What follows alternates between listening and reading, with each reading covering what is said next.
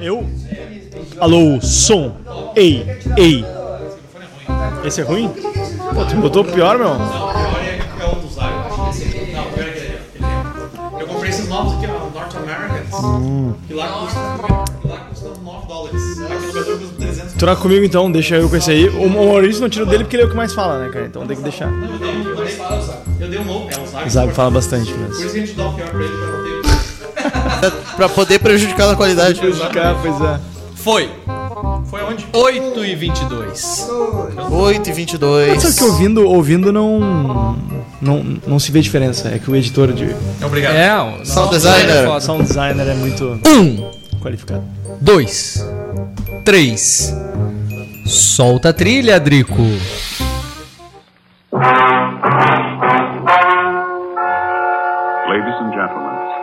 The story you are about to hear is true. Only the names have been changed to protect the innocent.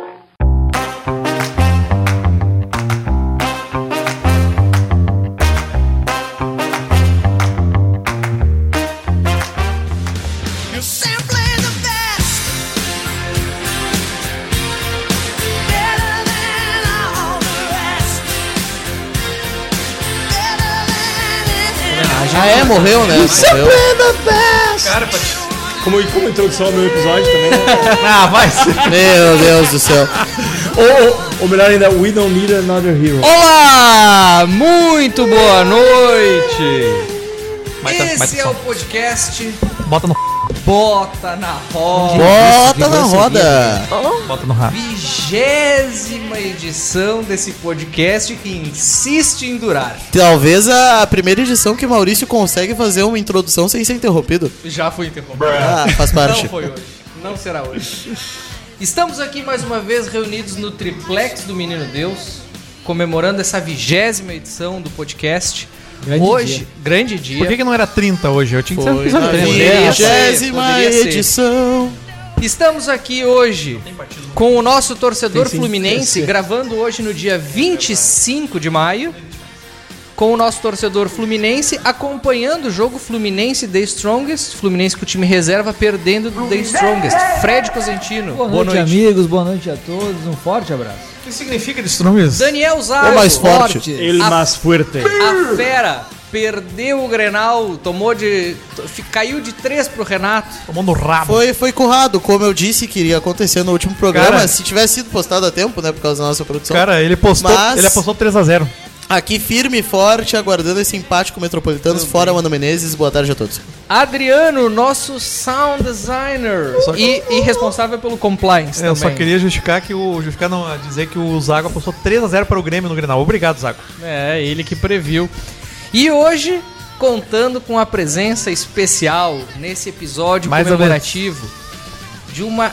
Queríamos há muito tempo convidar alguém que desse destaque, Uma que celebridade. abrilhantasse esse Um podcast. influencer. Por isso convidamos ele, aquela liderança, Felipe Neto! Jota. Júnior. Ele infelizmente não pôde vir. Estava em São Então Paulo está agora. aqui conosco, Fábio Osterman. Bicha, bicha, bicha. Ai, Fábio. Osterman, seja muito bem-vindo aqui no nosso podcast. Pô, agradeço o convite. é, enfim, eu que já sou um ouvinte desse glorioso podcast. Oi, Fábio. É, às vezes confesso que eu boto ali na, na velocidade duas vezes. Eu pra- faço isso também. né, Eu, eu dito duas vezes. poder ir um, pouco, ir um pouco adiante, mas eu que sou entusiasta dos podcasts, acho muito bacana essa iniciativa de vocês e tava no aguardo, né? De vir aqui, tomar uma cerveja e comer um churrasco com Antes vocês. de tu ir embora, né? Que tá Pois é, por, por, isso que não, por isso de- que não poderia ser o episódio 30, né? Que seria É. talvez o mais adequado. Parabéns, Quando Fábio. Mas a vocês gente estiverem pode lançar esse episódio episódio 30, com eu estarei remotamente. Exato, Fábio sucesso para que, vocês. pra que fique claro para todos, ah, graças aos acontecimentos, desdobramentos da CPI dos atos antidemocráticos, Fábio Osteron está fugindo do país nesse momento para evitar a cadeia. nos Estados Unidos. Tal qual, Ele Cuca, vai pra Miami. tal qual Cuca irá até a Suíça esperar o julgamento. Quando for condenado, a revelia ficará na É um patriota, perna. né? É um patriota. Exato. O Fábio vai pra Miami lá na casa do patrocinado, onde estava o mini- o ministro, o nosso presidente Jair Messias. Jair Messias, exato. Pra casa Muito do, do. José Aldo, não, não, não. Também já arranjou alguns bicos em frente aos supermercados, tal qual o nosso ex-presidente, para É, E vai cumprimentar as pessoas. E vai todos os dias no supermercado ver os preços e a Isso. qualidade do produto. Tem que se fuder, acabou! Acabou, porra! Lamento, quer que faça o Muito quê? bem, na pauta de hoje vamos discutir assuntos que tomaram conta do, noticiário Como é que tá a semana. pauta hoje, Maurício? Tá redonda. Pauta redonda? Pauta inchada. Pauta, pauta inchada? Uma, uma pauta pequena, mas grossa. né? Que baixaria ridícula. Que baixaria. Eu, me- eu me recuso a acreditar que tem mulheres que ouvem- ouvem esse Eu podcast. também, eu também. Sinceramente, Um abraço às tava- mulheres Maurício- que Maurício foram tava- nosso grande público do episódio do treinador Cuca. Maurício, Maurício estava contando o início aqui de uma amiga que falou que tá ouvindo. Você É, eu é duvido. news? É a Paula tejando. Isso aí, Exato. é, isso aí é obviamente Como é que é o nome da outra? Da outra? Olha aí, olha o gol do The Strongest. Puta que pariu!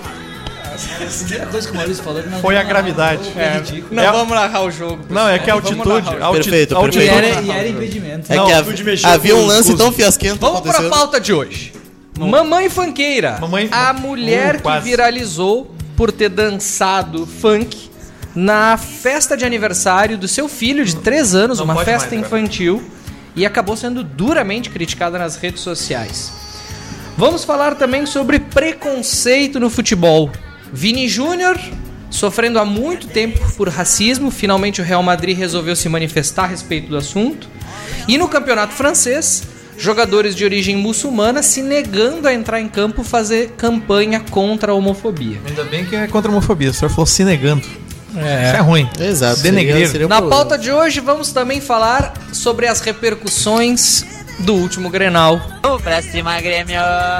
Que entristeceram o nosso amigo Daniel Zago depois de uma vitória do Grêmio de 3 a 1 Mano Menezes, que tava na corda bamba, permanece lá. Balançou, mas Meus não ovos. caiu. Exato. O Inter trocou a direção de futebol e o Grêmio parece que pode engrenar a partir dessa vitória. Exato, sabe que engrenar engrena, muda a trajetória. engrena rumo, rumo ao abismo. Essa, Que- que é, isso? Respeito. essa é a questão que nós vamos discutir. Ainda bem que o Bruno tá aqui hoje. E a sucessão de Tite na seleção brasileira. Que não haverá. O técnico Carlo Ancelotti do Real Madrid anunciou nesta semana que não vai deixar o Real Madrid ao final da temporada. Anunciou a renovação e a seleção brasileira já está há mais de seis meses sem técnico, sem comando, anencéfala. Chegou a hora do Diniz na seleção? Quem Sim! vai ser o novo treinador? Ou talvez seria a hora de Mano Menezes. É, pode ser. Para falar sobre esses assuntos, então estamos aqui, como eu com um quórum não cheio, né? Hoje, infelizmente, sem Exato, com- quórum, um quórum tal qual o elenco do Fluminense, É. essa partida um pouco desfalcado. Muito bem. Meu Deus. Queria começar ouvindo a opinião do nosso convidado especial, Fábio Osterman, a respeito da Mamãe Fanqueira. Fábio, viralizou nessa semana nas redes sociais e também ganhou projeção em veículos de imprensa o episódio da Mamãe Fanqueira. Vestida com um vestido transparente. Era só uma rede de pesca. É, onde marcava o, a, a biqueta dos seus seios, As auréolas. A piquetinha, Quantos anos né? tem, Maurício? As 45 auréolas. anos. a biquetinha Isso dos aí. seus seios, de calcinha também marcada. A- essa mamãe acabou ah, se se entregando para pro funk né, nesse aniversário de Entregou criança. a música. Narração. A Se narração entregou a música. cena. Entregou ao funk, com se a rendeu, se rendeu ao É. funk. Ou como diriam no funk, se rendeu a É. Até a mini, a mini Se puder colocar o áudio da, da música, pelo menos, para os música nossos ouvintes. Tocando ao fundo, não É. faço a mínima Era. MC Pipoquinha? Pode ser MC Pipoquinha. Botar MC Se Pipoquinha. o senhor puder colocar também a declaração dela atacando os professores, vai ser de grande E, e coloca a declaração dela porque ela se defendeu dizendo que estava muito Ah, isso. empolgada, diz- é, dizendo que tava que foi com um aniversário construído a muitas mãos e que era a festa do filho dela ou da filha dela. Há muitas mãos, a muitos dela, do rabos. marido e do amante? É, e se defendeu inclusive desse tipo de crítica. Vim aqui para esclarecer tudo o que aconteceu, porque as pessoas estão indignadas com tudo isso que aconteceu na festa da minha filha. Porque eu estava dançando, porque eu estava com uma roupa transparente, as pessoas estão me atacando, me chamando de piranha, de vagabunda, de casa de termas, falando que vão me botar no conselho tutelar. E eu não vejo nada demais nisso. Eu vejo famosos expondo peitos nas redes sociais. Eu vejo tanta coisas piores, gente usando droga, e vocês estão me atacando. Minha família está toda horrorizada com tudo isso que está acontecendo. Não vejo nada demais nisso. Eu queria só entender é, como que as pessoas fazem mal para as outras assim em redes sociais. As pessoas me chamando de, de coisas horrorosas. Entendeu? Eu tô indignada. Vocês estão indignadas comigo e eu estou indignada com vocês. Apavorada. Porque eu re- realizei um sonho, a minha filha ficou super feliz. Todos os convidados que estavam na festa gostaram, todo mundo achou muito legal o que eu fiz, entendeu? Tristeza pra uns, alegria pros outros, entendeu? Eu estou chateada com tudo isso. Eu nunca ia imaginar na minha vida que isso ia- iria vira- viralizar assim. Entendeu? Todo mundo me chamando de escrota, de safada. Nossa, gente, por que isso? Famosos, famosos, comentando. Baixarias, falando coisas absurdas sobre a minha pessoa. E eles mesmos fazem coisas piores. Famosos que batem em mulheres, famosos que expõem peitos para fora todos os dias nas redes sociais e vocês deixam like de vocês, vocês gostam, vocês seguem, são ídolo de vocês e vocês estão fazendo isso comigo. Que isso? Eu não tô entendendo. Por que tudo isso? Eu e a minha família, ninguém nunca iria imaginar, entendeu? Eu estava num momento meu de felicidade, eu estava eufórica, estava é, é, bêbada, estava assim, bebi, bebi bastante, porque eu estava feliz, radiante. Eu resolvi fazer essa festa, gente, em dois meses, eu vou explicar pra vocês. Foi tudo com muito sacrifício. A filha é minha, o dinheiro é meu, o corpo é meu. E eu faço da minha vida o que eu quiser, gente. Ninguém me conhece, gente, pra vocês falarem isso. O povo tá falando que eu trabalho em casa de termas. Que isso, gente? Eu não sou prostituta, não. Falando que o pai da minha filha é corno, é um merda. Gente, vocês não sabem nem da, da- da vida dele. Eu não tenho nada com ele, ele não é meu marido. Fábio Osterman. Olha, eu sou, eu sou um. É, é uma, sou, é- faltou bom senso pra essa moça Eu sou- ou ela tem o direito de rebolar a raba? eu sou notoriamente um defensor da, Da família. da, libera, da liberação Da feminina. Da família. Mas eu, mas eu, eu acho que ali houve. E não foi. E o problema não foi o funk e não foi também a, a vestimenta. O problema talvez tenha sido a Ela. mescla dos dois. Mas tu viu a Mini e ficou envergonhada. Acho que ele. Acho que ali. é, Assim, eu acho que ficou um pouco fora, fora de tom, né? Aquela empolgação naquela vestimenta. Não acho que ela deve ter seu direito de dançar ou de se vestir daquela forma cerceada, Deus me livre. Mas acho que ficou, assim, um tanto quanto constrangedor. É que a discussão não é sobre o direito dela. É claro que ela tem direito de fazer aquela coisa escrota, né? E nós temos o direito de dizer que ela é uma vaga que Exatamente. Achei- estragou a achei festa que da não- filha, é, que é- que- cuja achei filha que- era o destaque, rebolando a rala. única Mas por coisa que que va- Cara, porque é uma. É uma, Não é é o uma, local, não é o é local. uma, é uma, Não é, um, não é é uma apenas- postura, é uma postura de uma mulher que não se dá o respeito. É, a fosse- festa era uma festa de criança, era a festa da filha. o destaque de entrada De um era a filha, Sim. não ela sem sutiã, rebolando a raba. Que coisa mais inapropriada, assim, é, ridícula, tentando- tentando fazer Um brega. paralelo, se fosse um homem, um, um pai fortão, sem camisa, dançando no meio Isso, da. de sunga. No meio da. No meio da Exato. Não, não faria o Coisa mesmo. não- não- ficaria absolutamente ridículo também. Né? Então, assim, acho que, acho que a mãe ali se, se equivocou, lamento. Espero que ela possa. Né, E não reconheceu, né? Não. Ela subiu na mesa de sinuca, depois gravou um vídeo escroto. mais hoje eu ainda. mandei um vídeo ela vendendo tá jogos. certo. Então eu, não- eu, não, eu não cheguei a ver essa parte, mas chinela. então eu, eu lamento pela criança. Mas né? eu queria entender, que possa- é, é, talvez algum ouvinte é, verdadeiramente liberal Exato, exato. esse podcast. Alguém por inteiro, né? Liberal por inteiro. Agora então, Liberal por os liberais inteiro, por inteiro vão exato. defender festas de crianças com um monte de Estariam- dançando pelada, rebolando a raba. estariam Ah, dizendo aqui, estariam dizendo aqui que vocês estão equivocados. Estariam dizendo aqui, não, vocês estão direito. entendendo a minha provocação. O que, eu Exato. tô querendo dizer é o seguinte: ah, o- algumas pessoas podem dizer, não, peraí. Acho que Ah, por questão de contexto, Maurício. Não é assim também, né? Não é questão É, de direito. A gente, não é questão de direito. é, é- evidentemente que ela tem o direito de fazer isso, é, assim como qualquer pessoa tem direito de, é, enfim, praticar alguma conduta vexaminosa que não incida em uma conduta criminosa necessariamente, que é o caso dela. Acho que é isso. Resumindo, todo mundo tem direito a passar vergonha sem É, cometer exato, crime. e, e eu, e eu defendo Mas por que ardorosamente que- o direito a passar mas por que vergonha. que é passar vergonha? Mas não, não, Necessariamente. Ah, só o fato do vídeo ter viralizado é o fato dela ter passado vergonha. Ou a galera compartilhou Cara, o vídeo dizendo assim, ai que legal, quero acha- dançar é. assim na festa da minha filha. Tu acha que a filha dela, a filha dela daqui a uns anos vai, vai ver aquele vídeo e vai pensar assim, minha mãe, que poderosa, que mulher, que Glamourosa. mulher- que mulher Ah, sensacional, Deus. ou vai assim, tipo assim, até porque, até porque não deve ter sido algo fora de contexto. Vai também, olhar, né? vai Que- chegar bêbado aos 18 anos, Fred, viciado em droga Fred. falando mãe, fazendo fiasco, Quase. por isso que eu tô usando drogas. Cara, mas, mas a o que gente não deveria, a gente não deveria, de certa forma, valorizar também a autoestima dessa mulher, no sentido de Ali- e- e foi um entender a felicidade um pouquinho, ou um pouquinho de mesmo autoestima, assim. um pouquinho de autoestima demais, Ah, talvez. não, eu também, eu também pra autoestima, quando tiver amigo casando e coisa, eu vou invadir, fazer fiasco, Mas o senhor- fazendo a Mas o. Mas senhor, se o a- senhor já fez a- isso já.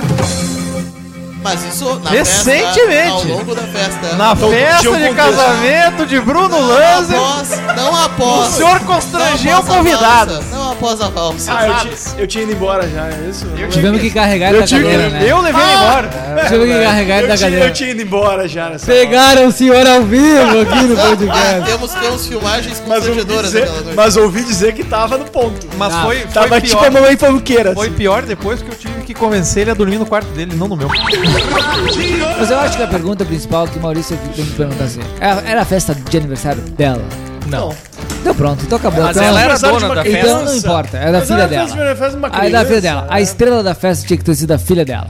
E ela transformou a festa de uma criança na festa em que ela rebolou o rabo. mas eu não sei se se esse a é o festa de argumento. aniversário fosse dela, eu não ia chamar Eu ela. não sei se esse é o eu melhor argumento, aqui. porque em Eu geral que Ela os- tem mais é que se divertir mesmo, tem que curtir, babá. Mas, a Mas festa os era pais, festa não os pais quando festa era fazem uma, filha os pais quando promovem uma festa de criança são eles os verdadeiros donos da Não. festas? Sim, Não, são não, sim. São É, mas- mas isso não quer dizer que- que vá ser uma festa pra pras adulto, né, cara? Exato.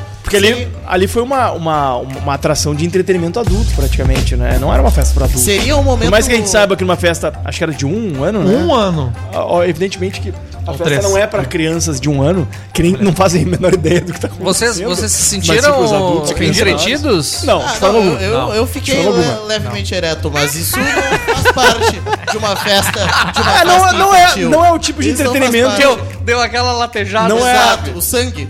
Entendi. Pra mim, não, não, não é, como os amigos estão cansados de saber, não é, não é o tipo de entretenimento que me, me atrai, assim, no sentido mais estrito da palavra, né? Mas sei que tem quem, tem quem goste, né? Desse tipo, desse nível de entretenimento, mas, enfim. Entendi. Acho que o grande problema ali foi o contexto. O Entretenimento contexto. adulto. Ah, a questão do contexto, a questão da mãe tá usando o fato de ser dona da festa pra roubar um evento, basicamente seria como fazer uma festa, por exemplo, o Fábio com o filho dele que ele veio a ter, fazer um evento que é basicamente um Do convite Partido pra Novo. ele mesmo.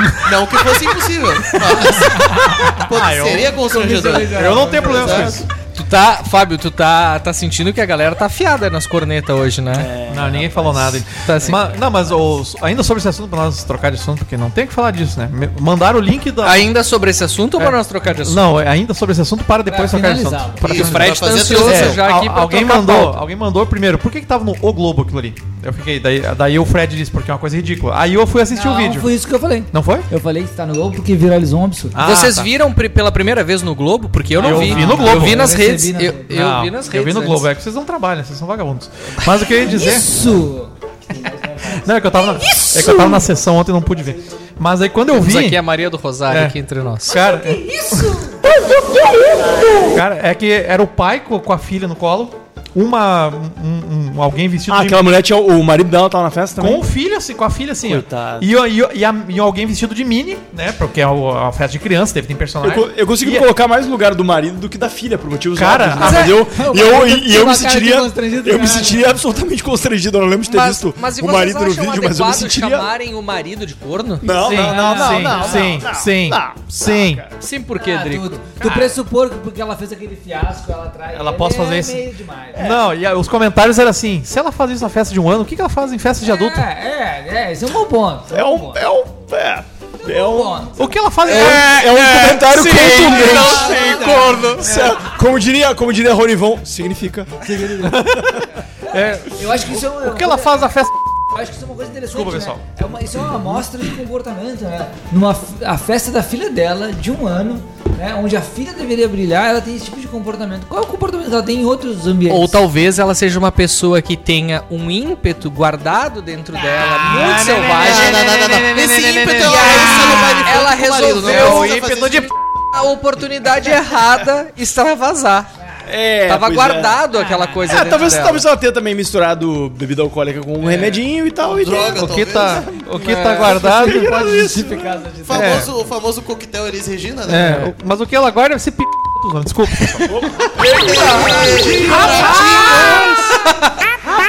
Girando pauta, Obrigado, não aguentava mais. indo lá para o velho continente. Para o estádio Beira Rio. Entendi. Mais precisamente na Espanha e na França.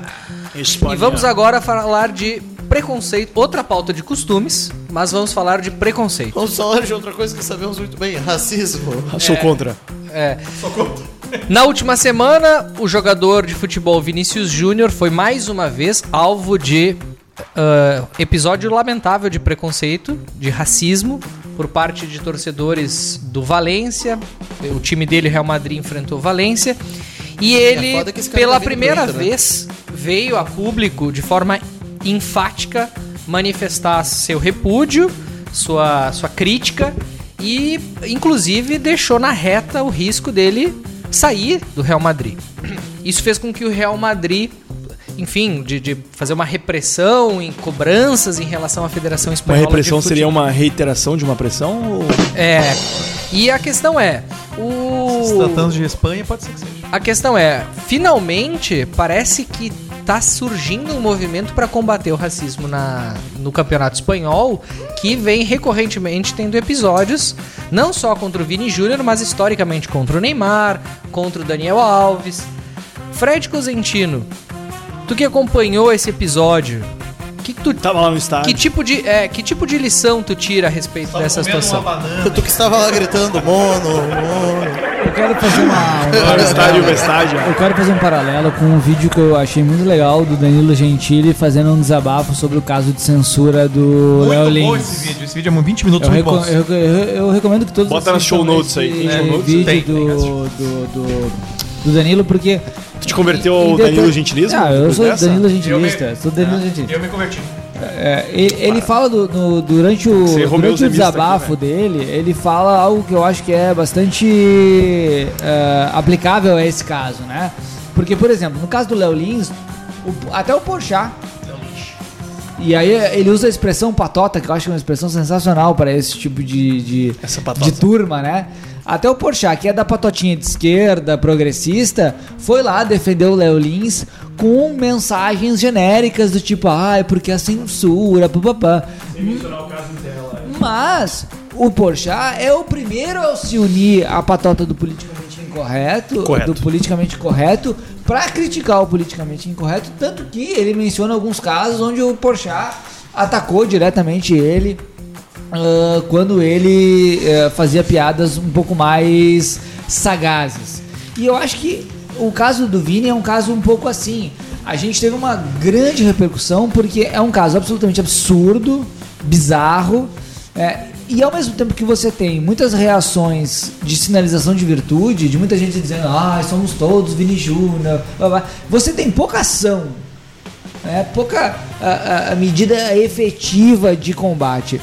E uma discussão que eu acho muito interessante nesse caso é a discussão do racismo estrutural no Brasil. Porque é muito raro, para não dizer aqui que eu nunca vi, eu acho que eu nunca vi mesmo, é, uma torcida de forma organizada chamando um jogador de macaco no Brasil. É, olha. A gente tem o caso da torcedora lá contra o Aranha, que eu já falei nesse podcast aqui, que eu sou contra a punição ao clube porque a torcedora foi facilmente identificada. Sim, e o clube fez o que Mas- pra defender também a. Mas. Chamou de chicana, caso- chamou de espetáculo. Ali no fazendo. caso do Vini, você tem a torcida de forma organizada cometendo um ato de racismo. E aí eu forma começo massiva, a rever, né? E aí eu começo a rever um pouco o que eu já falei aqui nesse podcast mais de uma vez, que é eu sou contra as punições coletivas ao clube. Porque eu acho que, em geral, se você pune o clube de forma genérica, você não dá o incentivo certo pro torcedor parar. Você tem que punir o indivíduo que comete o crime. E não de forma Mais ou genérica. menos, né? Mais ou menos, né? Porque a punição genérica, ela incentiva que os outros reprimam o desviante. Sim, mas se você identifica a pessoa que comete o crime e der uma punição exemplar, você também gera esse, Mas é que- essa mas é sinalização. quando- quando a o problema é no caso do Vini é que você não consegue identificar porque é a torcida inteira. E- então isso é uma coisa mais absurda Inteira não, ainda. pelo menos aquele, aqueles daquele aquele, setor. aquele né? grupo. E aí você tem o presidente E da La geralmente Liga. é torcida organizada. Você tem o presidente da La Liga fazendo uma, uma espécie de contextualização. Você tem o VAR ah, ah, ah, também não, não fazendo o que deve ser feito. O próprio juiz, a regra da La Liga diz que o, na- na- o juiz tem que parar o jogo e na segunda vez ele teria que dar WO. O juiz contextualiza também. Então o caso do Vini é muito grave. ah, e eu acho muito. Difícil falar isso, né? Mas eu acho muito interessante a forma como ele encara isso, né? Ele enfrenta. Não, ele mostra muita força. Ele mostra muita força, muita hombridade, ele vai pra cima, ele denuncia, ele tem orgulho do que ele faz, ele tem orgulho da cor dele, ele tem orgulho de onde ele quer chegar. E ele é um grande jogador, né? Ele é um cara fantástico, assim. Pois né? é, né? Merece toda a É o força. melhor jogador do futebol brasileiro hoje disparado. Nesse aspecto. E seria o melhor do mundo se ganhasse a Champions, provavelmente, né? Ele Poderia- ganhou a Champions na- no ano passado, Esse fazendo ano. Mas não com tanto Esse destaque, ano. né? Se, se É, ganhasse metade esse ano, desse poderia ano- ser o melhor do mundo, né? Na verdade, ele ganhou a Champions no final, no meio do ano passado, fazendo o gol da final, mas tiveram houve outros, mas a mas a É que o Real desculpa, Madrid ano passado foi o ano do Modric, né? Não, não, o que Ainda. aconteceu foi que ano passado eles também. Não, o que aconteceu foi que ano passado eles cancelaram a premiação no meio do ano pra fazer no final do ano após a Copa. E aí, o, e aí o Messi ganhou.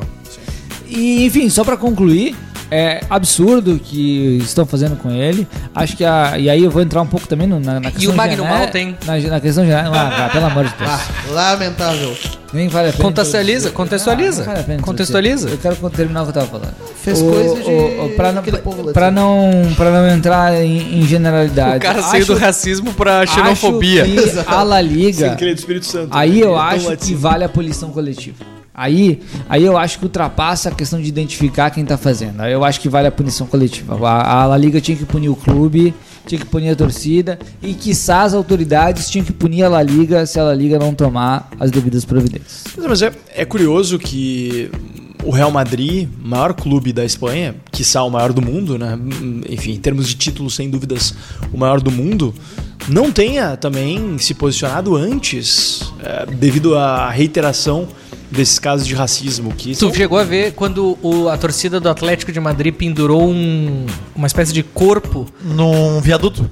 não lembro boneco dessa, dele? Não um lembro boneco dessa. do Vini Júnior. Sim, eles cara? penduraram, eles como se fosse um viaduto Foi tipo no da dia da final do ano passado.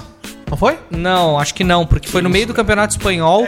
A torcida do Atlético de Madrid, maior adversário do, do Real Madrid em Madrid, pendurou um boneco do Vini Júnior enforcado em meio a um via, viaduto. pendurado num viaduto. É engraçado que a gente discutiu, lembra? A gente E era falou na o- época que tava aquela polêmica de que o Vini Júnior fazia gol, As comemorava dancinhas. dançando, É, e é. daí tinha A gente que- na época falou, O lembra? jogador do Atlético de Madrid falou que ia quebrar ele se ele Mas vocês que são contra a dança, né? Deve Eu ter não alguma coisa eu não contra. sou, Ué, falaram Acho que é- agora que... a mulher não podia dançar. contexto, Ah, no mesmo contexto. contexto, É verdade, eu acho que o Vini Júnior no próximo gol que fizer deve abaixar as calças. Se o Vini Júnior, se o Vini Júnior tivesse dançando com um, um- um vestido transparente Inclusive na. Ao lado do e não com a camisa do Real Uma Madrid. curiosidade, na Série A italiana agora, os jogadores estão tendo meio que um surto psicótico, que como não pode tirar a camisa pra comemorar, eles estão tirando a bermuda. Entendi. Hein? Tirou a bermuda e Sério comemoram, isso? Sim. E ficou balançando, ah, foda-se. Não, não tô ligado nessa. Faz horas que o Zago tá com essa aí. É, ele Aliás, tá- me, me desculpo de antemão, porque eu sou uma pessoa pouco antenada sobre o futebol mundial. Ah, Eu não, foi basicamente, completo, não acompanho basicamente o Grêmio, inclusive tô aqui, pra quem não tá eh, assistindo, Com a camiseta do Uruguai. camisa Celeste. homenageando o Celeste. grande craque do Grenal, Diego Forlan. né, Luizito Soares, camisa Achei que era o celeste, Cavani. número 9 aqui, Celeste. né, o grande responsável pela, por mais essa derrota do Inter e mais estabelecimento, reestabelecimento desse atestado de paternidade aqui no É. Sul. E, e- e vamos, e vamos, vamos falar sobre o Grenal hoje. Mas antes de, de avançar a pauta, teve um outro episódio de preconceito muito interessante, curioso, que aconteceu não na Espanha, na França, com jogadores, salvo engano, do Toulouse, que são de origem muçulmana e se negaram a entrar em campo junto com demais companheiros de time para fazer uma ação de combate à homofobia. Eles estavam carregando uma faixa, né, dentro de uma ação organizada pelo Campeonato Francês.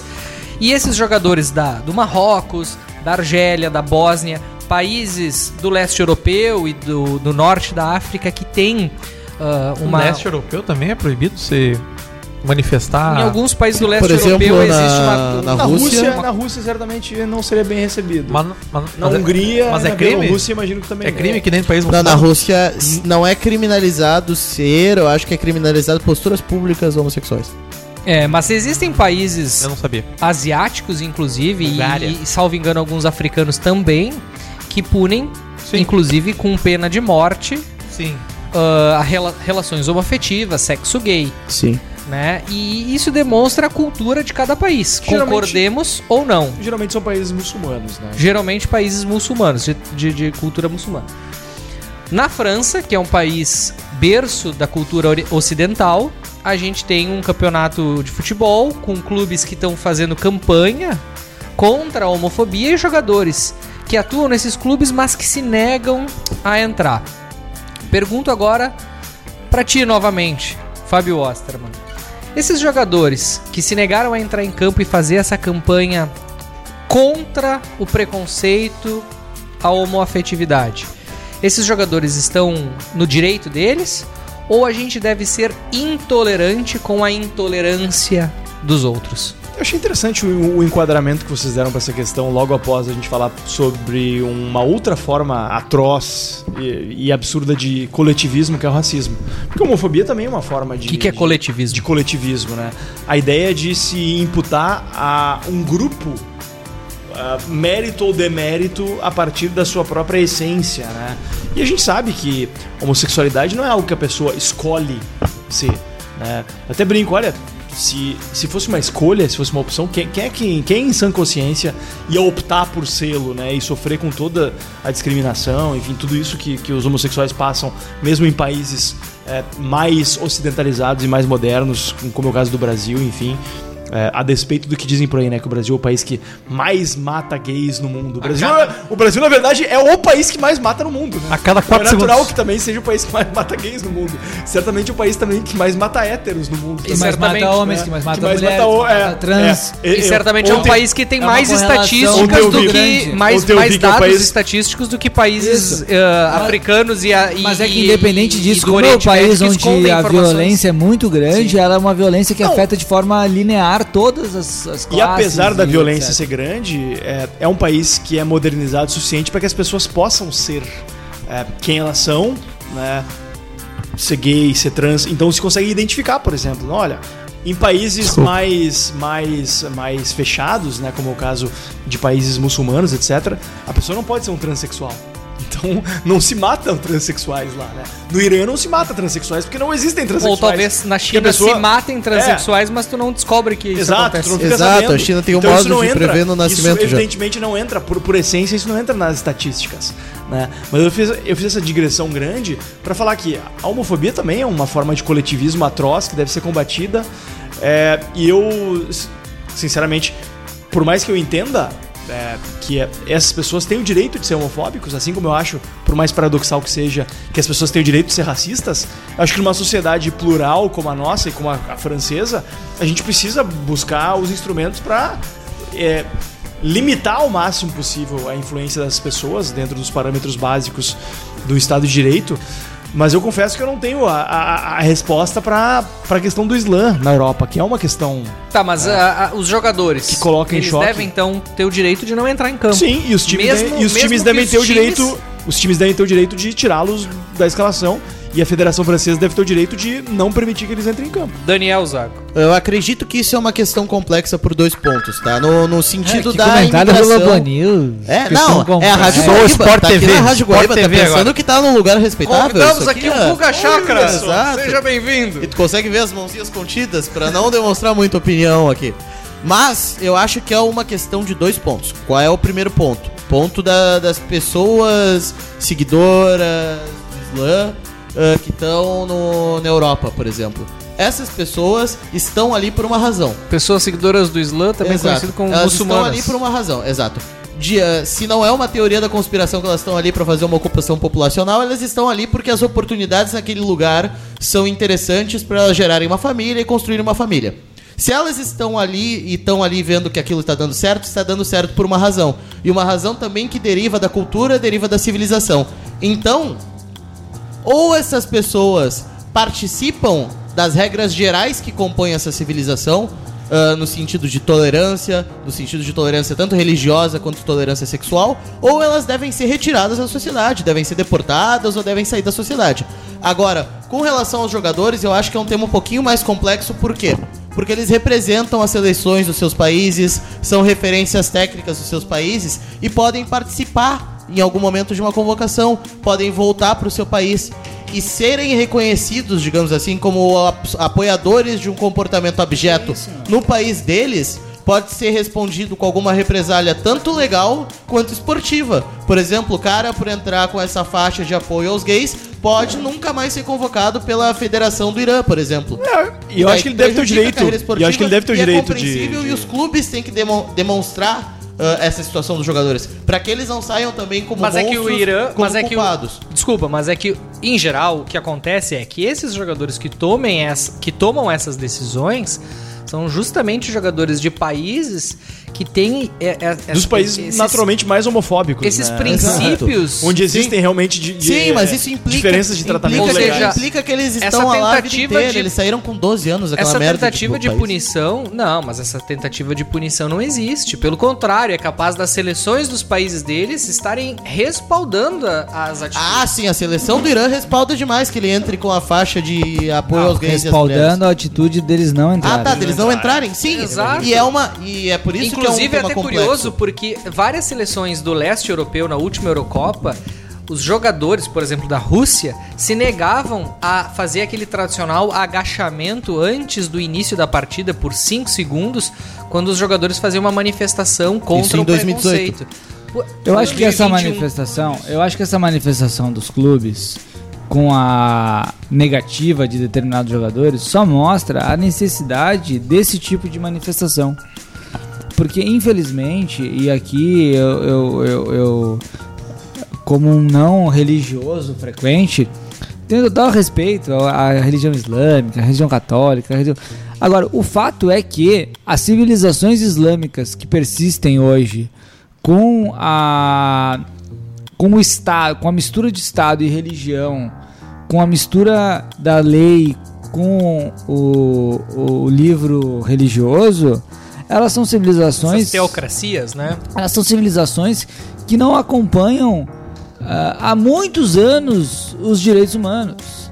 Então, quando a gente fala assim, ah, eventualmente al- al- algum preconceituoso que nos escute pode dizer assim, nah, mas esses bichos, esses gays, mas não é só isso. As mulheres não votam, as mulheres não podem, Na Arábia Saudita, até dois anos atrás, a mulher não podia dirigir. as mulheres, as Elas mulheres não podem, avião, mas não pode dirigir. as mulheres não podem andar na rua sem cobrir completamente o corpo. As mulheres não têm, as mulheres não são sujeitos de direito. Os homens podem se casar com 4, 5, 6 mulheres e subjugá-las de sob qualquer forma. É, é, então eu acho que a negativa dos, dos muçulmanos se a em mulher participar trai o homem, ele tem o direito de matar ela, mas se ele trai ela, ele- É, ela é, não tem direito de fazer o mesmo É, com ele. é. Ah, o, o direito, entre aspas, islâmico, ele é absolutamente anticivilizacional sob o ponto de vista da civilização ocidental, É moderna, democrática, republicana, que respeita os direitos O fato é que individuais. existe- Partindo do pressuposto de que o nós, a nossa visão ocidental Claro, é eu tô partindo. e Não. uma- Não, que não existe- é, é que não existe É que de, existe- de visão existe- certa ou errada, existe um né? grande debate e, e nesse ponto o, o, o pessoal de esquerda entra em parafuso porque eles, ao mesmo tempo, eles defendem o combate ao preconceito e à discriminação, essa forma bárbara de coletivismo, como eu disse, e defendem o multiculturalismo, que é a ideia de que todas as culturas têm um valor equivalente Exato. e que não existem culturas melhores do que outras. O que, sinceramente, não, não, não, con- sobrevive não ao teste prático da realidade. A cultura ocidental é superior. Exato. A Democracia, cultura judaica- A república. cultura derivada é, da civilização judaico-cristã, evidentemente, conseguiu construir bases muito mais sólidas de defesa da liberdade individual, E quais da construção de democracia. Dos direitos humanos. São os dos direitos direi- humanos, do- os direitos e- e dos individuais direitos do humanos. cidadão. Existe, por mais que existam países que têm, que têm respeitos diferenciados a isso, existe um certo consenso em relação a direitos humanos na civilização ocidental. Mesmo os países que violam, né, as várias ditaduras que existem, lamentavelmente é, na América Latina, por exemplo, ou mesmo na África, elas, elas violam esses direitos de maneira envergonhada. Assim. Elas não, não se orgulham exatamente. Já no Islã é diferente. No Islã, eles entendem assim, ju- justamente como, como, como o Zago comentou, né? Que talvez eles estejam, inclusive, respaldados pelas seleções e pelos países. Se eles não fizerem isso, eles vão ser reprimidos. É, o que demonstra o atraso dessa cultura, sinceramente. E, enfim, é, manifesto aqui meu respeito às pessoas que compartilham dessa religião, mas o, o fato precisa ser dito. É uma religião que tem uma correlação muito forte com a- o, o arcaísmo e, o anti, e a antimodernidade. né, que é a Alguns países, inclusive, aplicam a Sharia. a Sharia, da, o de- dente falar. por dente, olho por olho. É, que é- que é- que Não, é- não é o Código de Hammurabi. Isso é o código de Hammurabi. Desculpa, A o Sharia código- italiano. É, É. Lei do talião. A Sharia é, é, é, é, a, é a aplicação do, do, do Alcorão e da- dos seus predicados Ao pé da letra. na prática e ao pé da Mas letra. essa discussão é uma discussão que muita gente tem dificuldade de fazer, que é a discussão de qual cultura é superior ou não. E eu não vou dizer assim, ah, superior ou não, ou não superior. Talvez a O- mas palavra o não fato, seja superior. Talvez não seja essa palavra, mas o fato é que a cultura ocidental, oriunda, como o Fábio bem explicou, da cultura judaico-cristã, é uma cultura que respeita mais os direitos humanos, que respeita mais a democracia, que respeita mais a república, que respeita mais o cidadão como um todo. Enquanto a cultura islâmica é uma cultura que subjuga a mulher, subjuga as minorias ah, não alinhadas a, ao, Minorias, é- minorias étnicas, inclusive, É. né? Basta ver a situação dos curdos na Turquia, no Iraque, na Síria. enfim. Qualquer país de é maioria muçulmana é cujo Uigures também. Qualquer? Mas- país- Mas, aí, mas aí é diferente. Não, Mas Porque um ponto- eles são os muçulmanos da China. É, mas, era um- mas era uma questão interessante, né? Como Mas existe. Também é um cortei Fred aqui. famoso por limpeza É, étnica. não, eu só ia dizer que qualquer país de maioria muçulmana governado pela, pela ideologia muçulmana oprime qualquer minoria não muçulmana, E não só- católica, e não só países bandista, budista, e religião muçulmana. e mesmo muçulmana de outras vertentes. É que não Haja é- visto a guerras civis que ocorrem em alguns países entre vertentes Sim, mais mas, mas ortodoxas e menos interessante. Existem ortodoxas. países do mundo que não são muçulmanos, que são de outras culturas, de outras religiões, que também têm o, o hábito de perseguirem, como a gente estava citando aqui o exemplo da China. Sim. Porque assim, Ah, né, é o comunismo, né? Não, não, China não, não não é comunismo, não é A China- comunismo. a China é uma ditadura secular. não, a China historicamente, mesmo no- nos tempos do Império, do Império Han, do Império Qin, era famoso por fazer limpezas étnicas, tanto do, do pessoal da Manchúria e de outros países, tanto que há uma etnia majoritária, que é a etnia Han da China, que só está ocupando a maioria do território chinês porque houve limpeza étnica naquela época. A única coisa que o Partido Comunista Chinês faz nesse sentido é simplesmente seguir a tendência histórica da China. Agora, tem outro ponto. Isso é um ponto que o velho barbudo, o velho comunista lá falava, o Marx. Lula! Democracia e civil... o democracia barbudo. e no caso tu- agora dele, tu veio. e no caso dele, civilização não cai da árvore da vida, cai da árvore do conhecimento. Se essas civilizações e se esses pontos do globo querem participar do jogo global que foi criado pela cultura ocidental e que foi criado pelas economias ocidentais, eles têm que sim se adequar à cultura e aos modos que nós temos. Agora, a- a- só o último Mas ponto e eu se eles que é forem o mais majoritários? interessante, Que é o mais Isso é interessante discussão, né? é a diferença civilizacional que sempre nós falamos aqui Civilizacional? dessa putaria de Civilizatória. racismo estrutural, do que acontece com opressão Bom de, ponto. de negros. E nós temos aqui unisonamente dentro do Brasil, quando há um caso grotesco de racismo, a condenação geral, diferente dos países europeus, até que relativizam, e diferente de um país islâmico, de um país muçulmano, que jamais iria tratar uma questão como essa, uma questão de um, de um preconceito geral arraigado na sociedade deles, de maneira tão uníssona quanto o Brasil Bom traz. ponto. Se, Mas o- se o racismo fosse res- estrutural no Brasil, a gente não teria esse repúdio Mas, isso- generalizado. mas as pessoas podem ao que re- aconteceu, né? responder que o racismo é ma- ainda mais estrutural nos outros lugares. Mas aí não é estrutural. Aí não é estrutura. Aí ele não ocupa a Então estrutura. é, é um duplex do racismo? É. Aqui É. nós temos só o primeiro É um andar. O argumento, isso de racismo. o argumento do, do, do racismo Tá estrutural não se sustenta. Está em É construção. um shopping? O, tá em racismo- construção. o argumento do racismo estrutural não, tem es- es- estrutura para Por que não? Porque no Brasil a gente não tem, felizmente, já faz 130 anos que a gente se livrou de restrições legais a, ao acesso a direitos fundamentais para a população negra. Diferentemente dos Estados Unidos, inclusive, onde até a década- de 60, década de 60, havia restrições severas à participação política, por exemplo, da população negra. Imagina até a dé- a década de 60. Isso faz 60 anos Não, atrás. vamos lá, Fábio. A- as pessoas, Brasil- no as Brasil- pessoas que enxergam a situação dos negros no Brasil hoje, enxergam o quê? Que a maioria da população carcerária, que a maioria dos, do- do- dos episódios de violência são cometidos por negros, enquanto as a, a maioria dos ricos e a maioria das pessoas em diretoria É, são é brancas. Mas é que, mas é Ou isso cargos de decorre. diretoria, isso que eu quiser.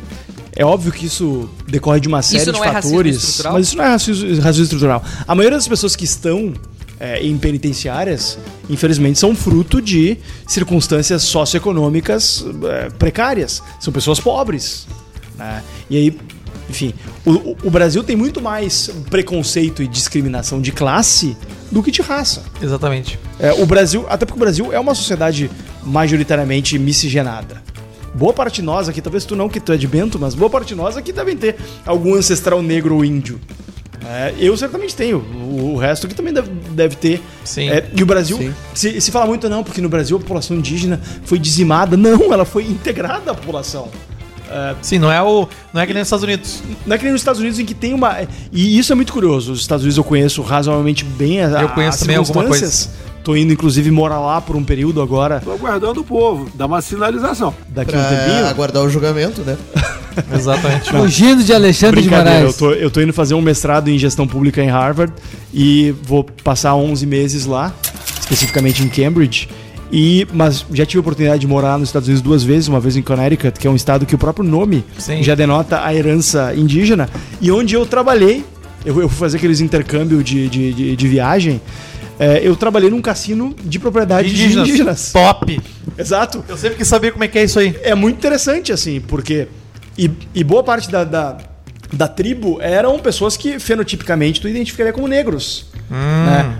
Porque lá houve até uma miscigenação entre negros e indígenas, mas não há tanta miscigenação entre indígenas e brancos e entre negros e brancos. Eu acho muito curioso isso, que nos Estados Unidos as pessoas se identificam como branco, como hispânico, como Italian American, como Yellow. German American não tem tanto porque os alemães chegaram muito cedo lá.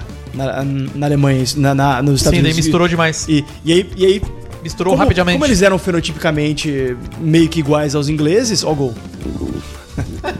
Calma aí, calma aí, deixa Como, que eu tô comentando. como eles eram fenotipicamente Só pra, é, só pra muito contextualizar parecidos, o nosso ouvinte, a essa altura da gravação, já Estamos vendo para os começou- primeiros momentos da derrota do Inter para o Metropolitano. Metropolitano. Já começou a partida entre Metropolitano da Venezuela e Inter de Porto Alegre. Metropolitano da De antemão, Venezuela. eu E- peço desculpas ao nosso ouvinte por qualquer exaltação aqui ao ver o rosto de Mano Menezes na tela. É, incrivelmente tem energia elétrica no estádio.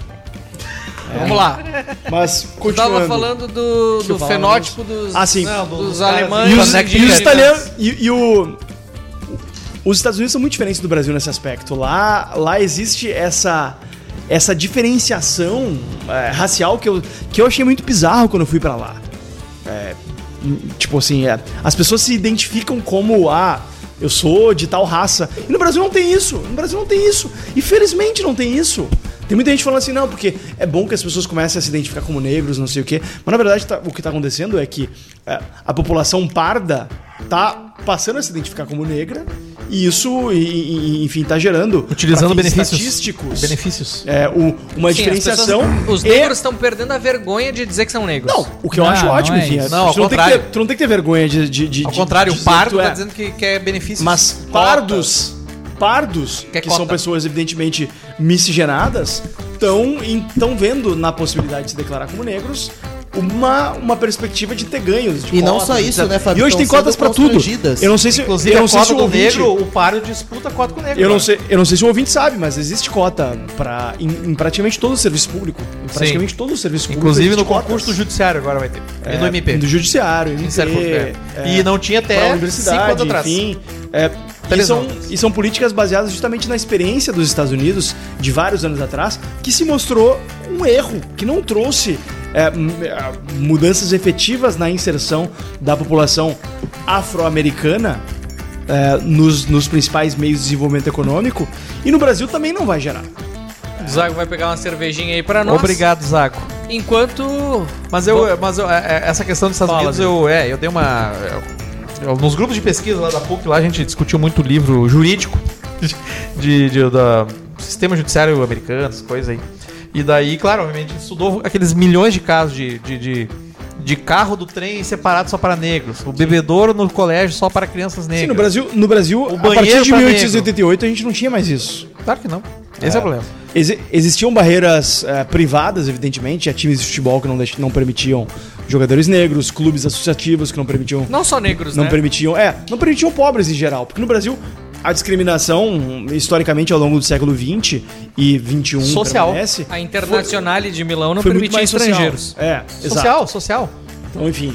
E lá nos Estados Unidos, inclusive, eles, eles, eles, eles dizem que o presidente Kennedy foi assassinado porque ele quis ser progressista demais. Inclusive, ele, Mas foi, eu acho ele foi que- assassinado em Dallas. Não, ele foi assassinado pela máfia. Agora, a Internacional de Milão não permitia negros. O último pitaquinho aqui antes da gente trocar a pauta, eu acho que a discussão que tá Bilbao, posta aqui é a discussão que eh, no Brasil não há racismo estrutural.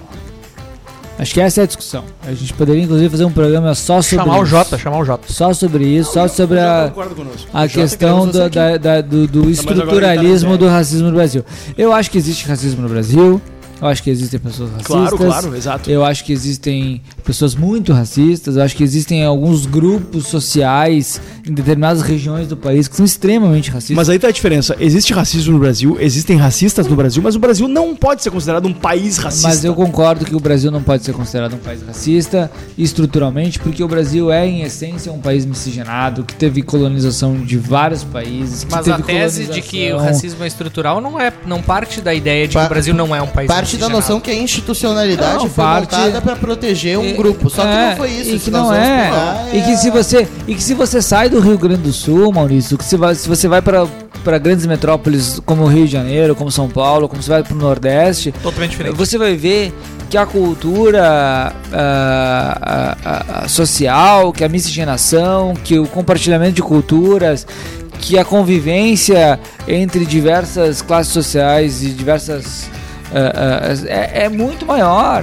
Tudo bem, É mas os muito negros, maior. eu- E que não existe esse racismo os estrutural. negros, eles não Tanto se sentem, que eles se sentem não vê- subrepresentados em posições de Tanto destaque. que você não vê no Brasil o que você vê com acontecer com o Tá, Vinícius Júnior de uma torcida organizada um jo- gritar macaco para um jogador. Não, Não, jamais, existe. só o Grêmio. Isso no Brasil, isso no Brasil você teve casos muito isolados, Não muito isolados, não como você tá vendo com o Vinícius Júnior. Então não, assim, mas Fred, vamos lá.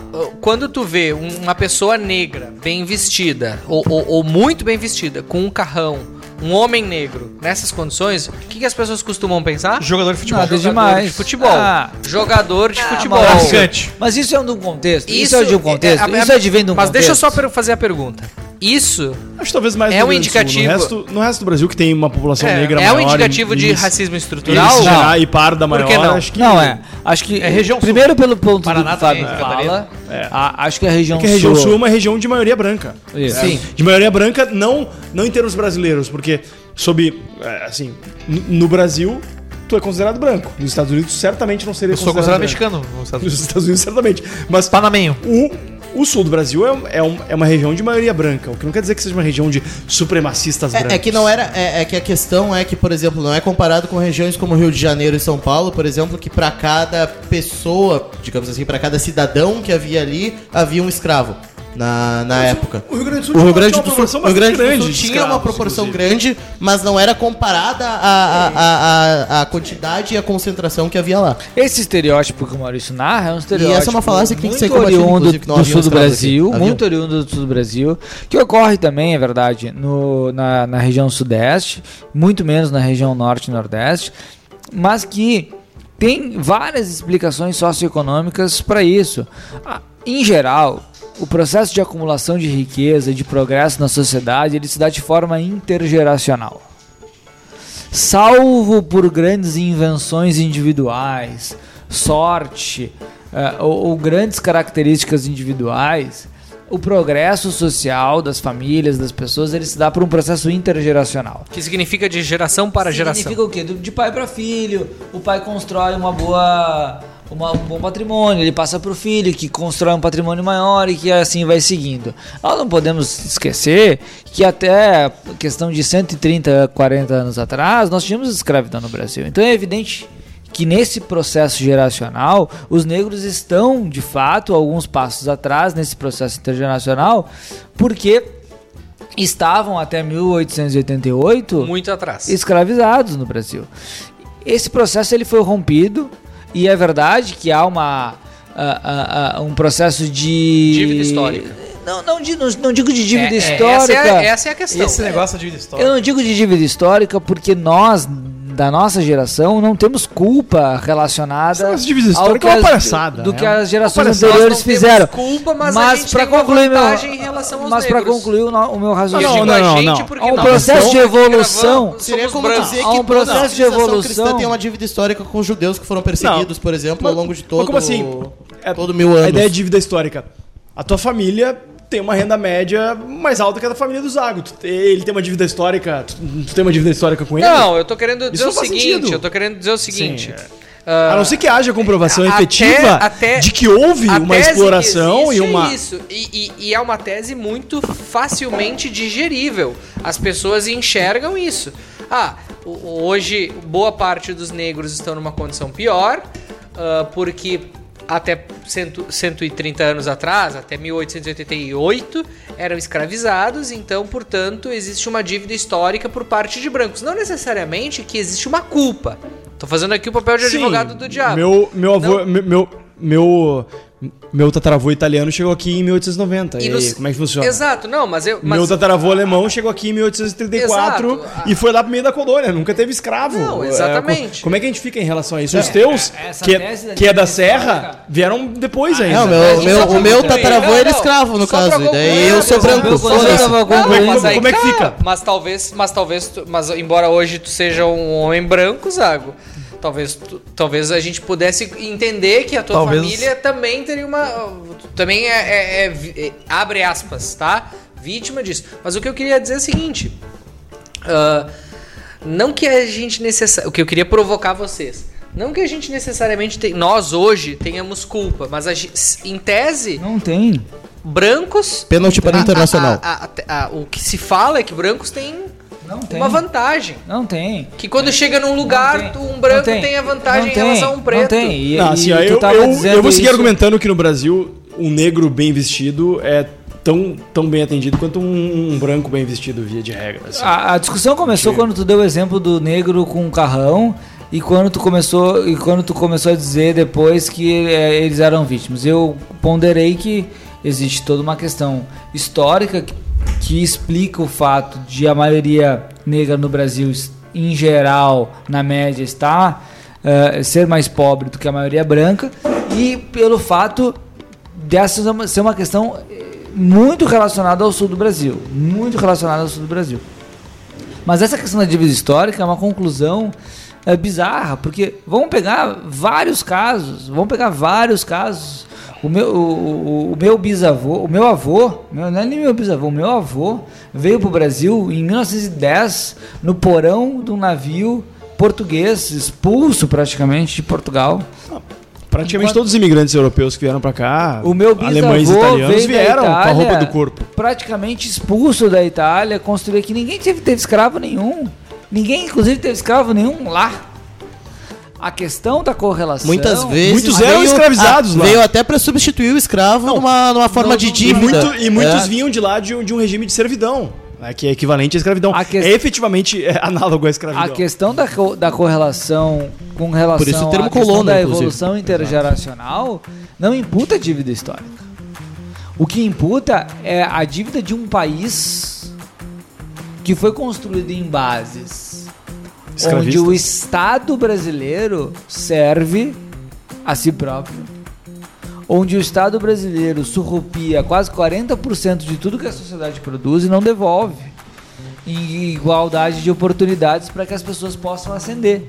E que ali na frente acabam produzindo algum tipo de tentativa de correção com cotas, com isso, com aquilo. com coisas Fred, desculpa te interromper. Nesse momento, o Internacional tem a Plantão. oportunidade de fazer um gol de pênalti. Na verdade, Alan Patrick Patrick vai vai, amar. pra bola. Na verdade, por, por- na verdade, por ser um streaming, alguém já deve ter gritado aqui, se foi ou não. Se ninguém gritou, errou. Muito provavelmente. Ah. E aqui ó, tem um monte de colorado. Conhecendo o Alan Patrick, vai errar. Boa, gol! Merda, gol! Não tá, não tá Tu vê, só, tu vê só, o Zago ele tem a capacidade Ninguém tem Paramount. de contrazicar os seus próprios palpites. Ô, tá Falou vazio? que ia errar, Tá ele vazio, acertou. Porque o Metropolitanos é um time Não, não inexpressivo da Venezuela, é o vice-lanterna do campeonato venezuelano e possui mil torcedores no estádio. Ele não é o vice-lanterna, ele é o líder do campeonato. Ele não é o líder do campeonato. Meu Deus, vou ter que procurar. Procura aí. Procura aí. Produção, produção, vamos Quando lá. começou a Libertadores, o Metropolitanos era o vice-lanterna. Metropolitanos. Vamos lá. Colocação. Enquanto tu- Venezuela não? Venezuela não, o terceiro maior esporte Não, não, da não. Venezuela, mas o atrás estádio do basquete e do 100% beisebol. vazio. Será que isso É é, que é resultado portões- portões da fechados. falta de prestígio internacional Portões do fechados. Portões fechados. Esporte Clube Internacional? Não, foram punidos por racismo. Está em quinto. Ah. Vamos lá, vamos lá, vamos lá. Vamos lá. Está em quinto. o quinto. Metropolitano. Mas, na edição, Rodrigo. Tá em quinto, tá em quinto. É que o problema, a questão, a questão Tá em do- quinto, do- meu. Da, da, re- da, da ideologia da reparação histórica, ela, é- ela é especialmente complexa pelo seguinte também. É, qual vai ser o critério para quem é devedor e quem é credor? Ah, a gente vai seguir o critério americano e nazista também de uma gota de sangue, que se tu tem um antepassado negro, tu é negro, ou a gente vai fazer algum cálculo é, de que, olha, tem que ter pelo menos 50% mais um de, de, de, de ascendentes negros na tua árvore genealógica, isso leva uma loucura. É, e eu acho sinceramente que é absolutamente contraprodutivo, só serve a pessoas que têm por projeto político dividir a sociedade. Né? Eu acho que a gente tem chagas ainda decorrentes da escravidão, que foi um período absolutamente horrendo e vergonhoso na história do Brasil. É vergonhoso que o Brasil tenha sido o último país da América Latina, Sim, da isso- América, isso é a, ter, a ter abolido a escravidão. É, é absolutamente vergonhoso.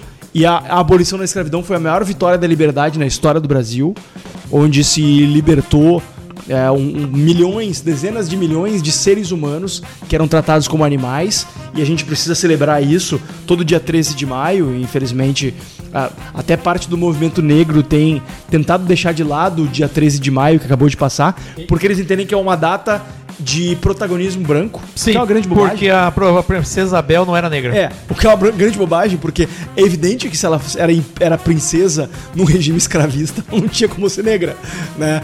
Então, enfim, eu acho que é, um, é uma é uma abordagem revanchista que não traz Sim, uma tentativa de reconstruir a Exato, história. então, então eles, eles, eles criaram o Dia da Consciência Negra em, em homenagem ao, à, à memória do Zumbi dos Palmares, que inclusive, como bom cidadão da sua época, Isso né? aí, eu quero século que dos- 17, Vai falar dos zumbis palmares, hein? né? Quero saber. Início do século XVII, ele tinha escravos.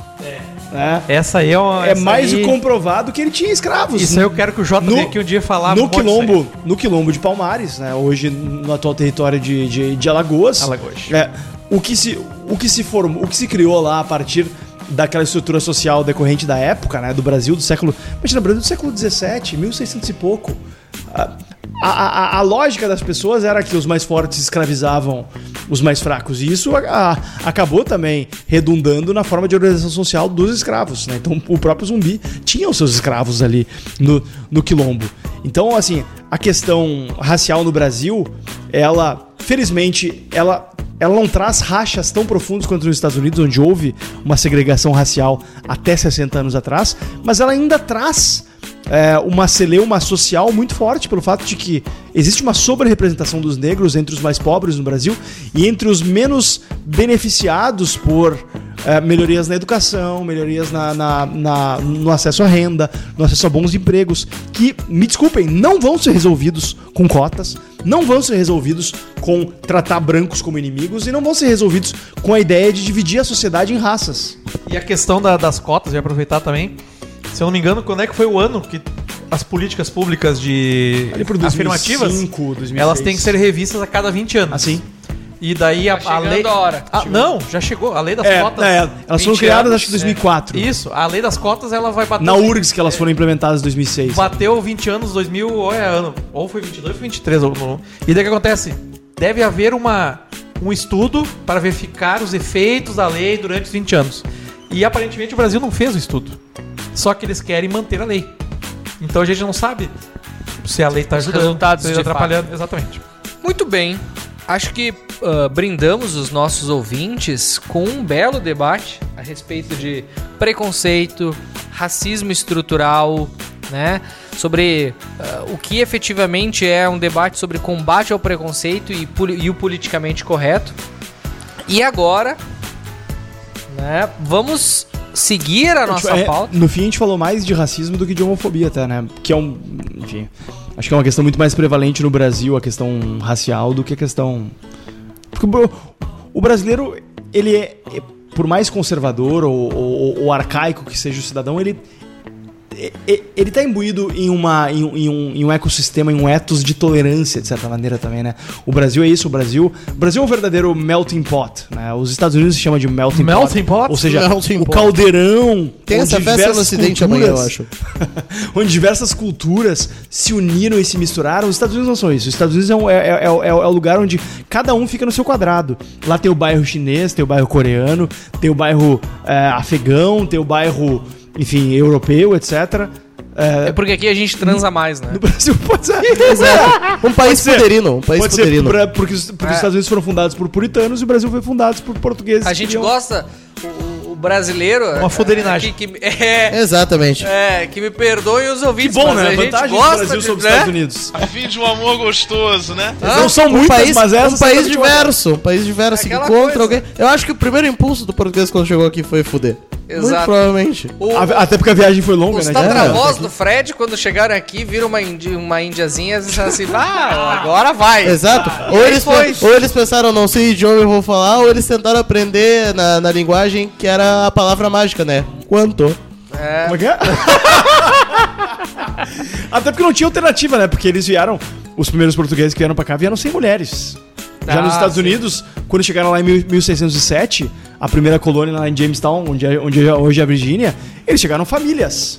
Já os portugueses chegaram aqui em 1500, e depois das primeiras feitorias instaladas em 1530, chegaram só homens. Exato. Então, assim, ele, a- alguma coisa eles tinham que fazer, né? Não, por isso tem, tem cidades, por exemplo, no caso de Porto Alegre, foi fundada por casais, né? Toda Casais, essa repressão exatamente. sexual depois ah, gerou a cidade isso mais Alegre- depravada do país. né? Muito bem. Que conhecer mais o país, né? O senhor Esse, frequenta essa exato. Claro, frequento todos, da cidade alta à cidade diariamente, baixa. diariamente. Todos os dias, como diria o pai do Luiz falando Abreu. em Porto Alegre, tem, tem um clássico de futebol Aham. O maior clássico do mundo. ser disputado na cidade de Porto Alegre, Bem que certinho. envolve dois clubes.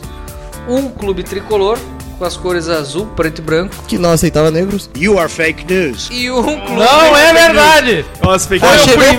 primeiro Chegou o Peninha! fake news. Tá, vocês parecem as pessoas Vagabundo! que relativizavam a Ku Klux Klan. Botavam um pote de arroz no cara e Vagabundo. falavam que era jogador. Não é porque o Grêmio foi criado por imigrantes alemães que ele não aceitou negro. Foi o primeiro clube a Exato, aceitar negros nessa exato. capital. Um Não, clube de o que o Grêmio- o que o imigrantes. Grêmio, o que o Grêmio Os não Hermans, aceitava... os Renners, Não, os Hitlers. Mais um exemplo, o que o, o que, o que o Grêmio não aceitava era pobre. Exatamente. Os italianos do início do século. exatamente. Por quê? Porque os imigrantes alemães chegaram antes, os, os porto-alegrenses. A minha família é do interior, então a gente não era dessa turma.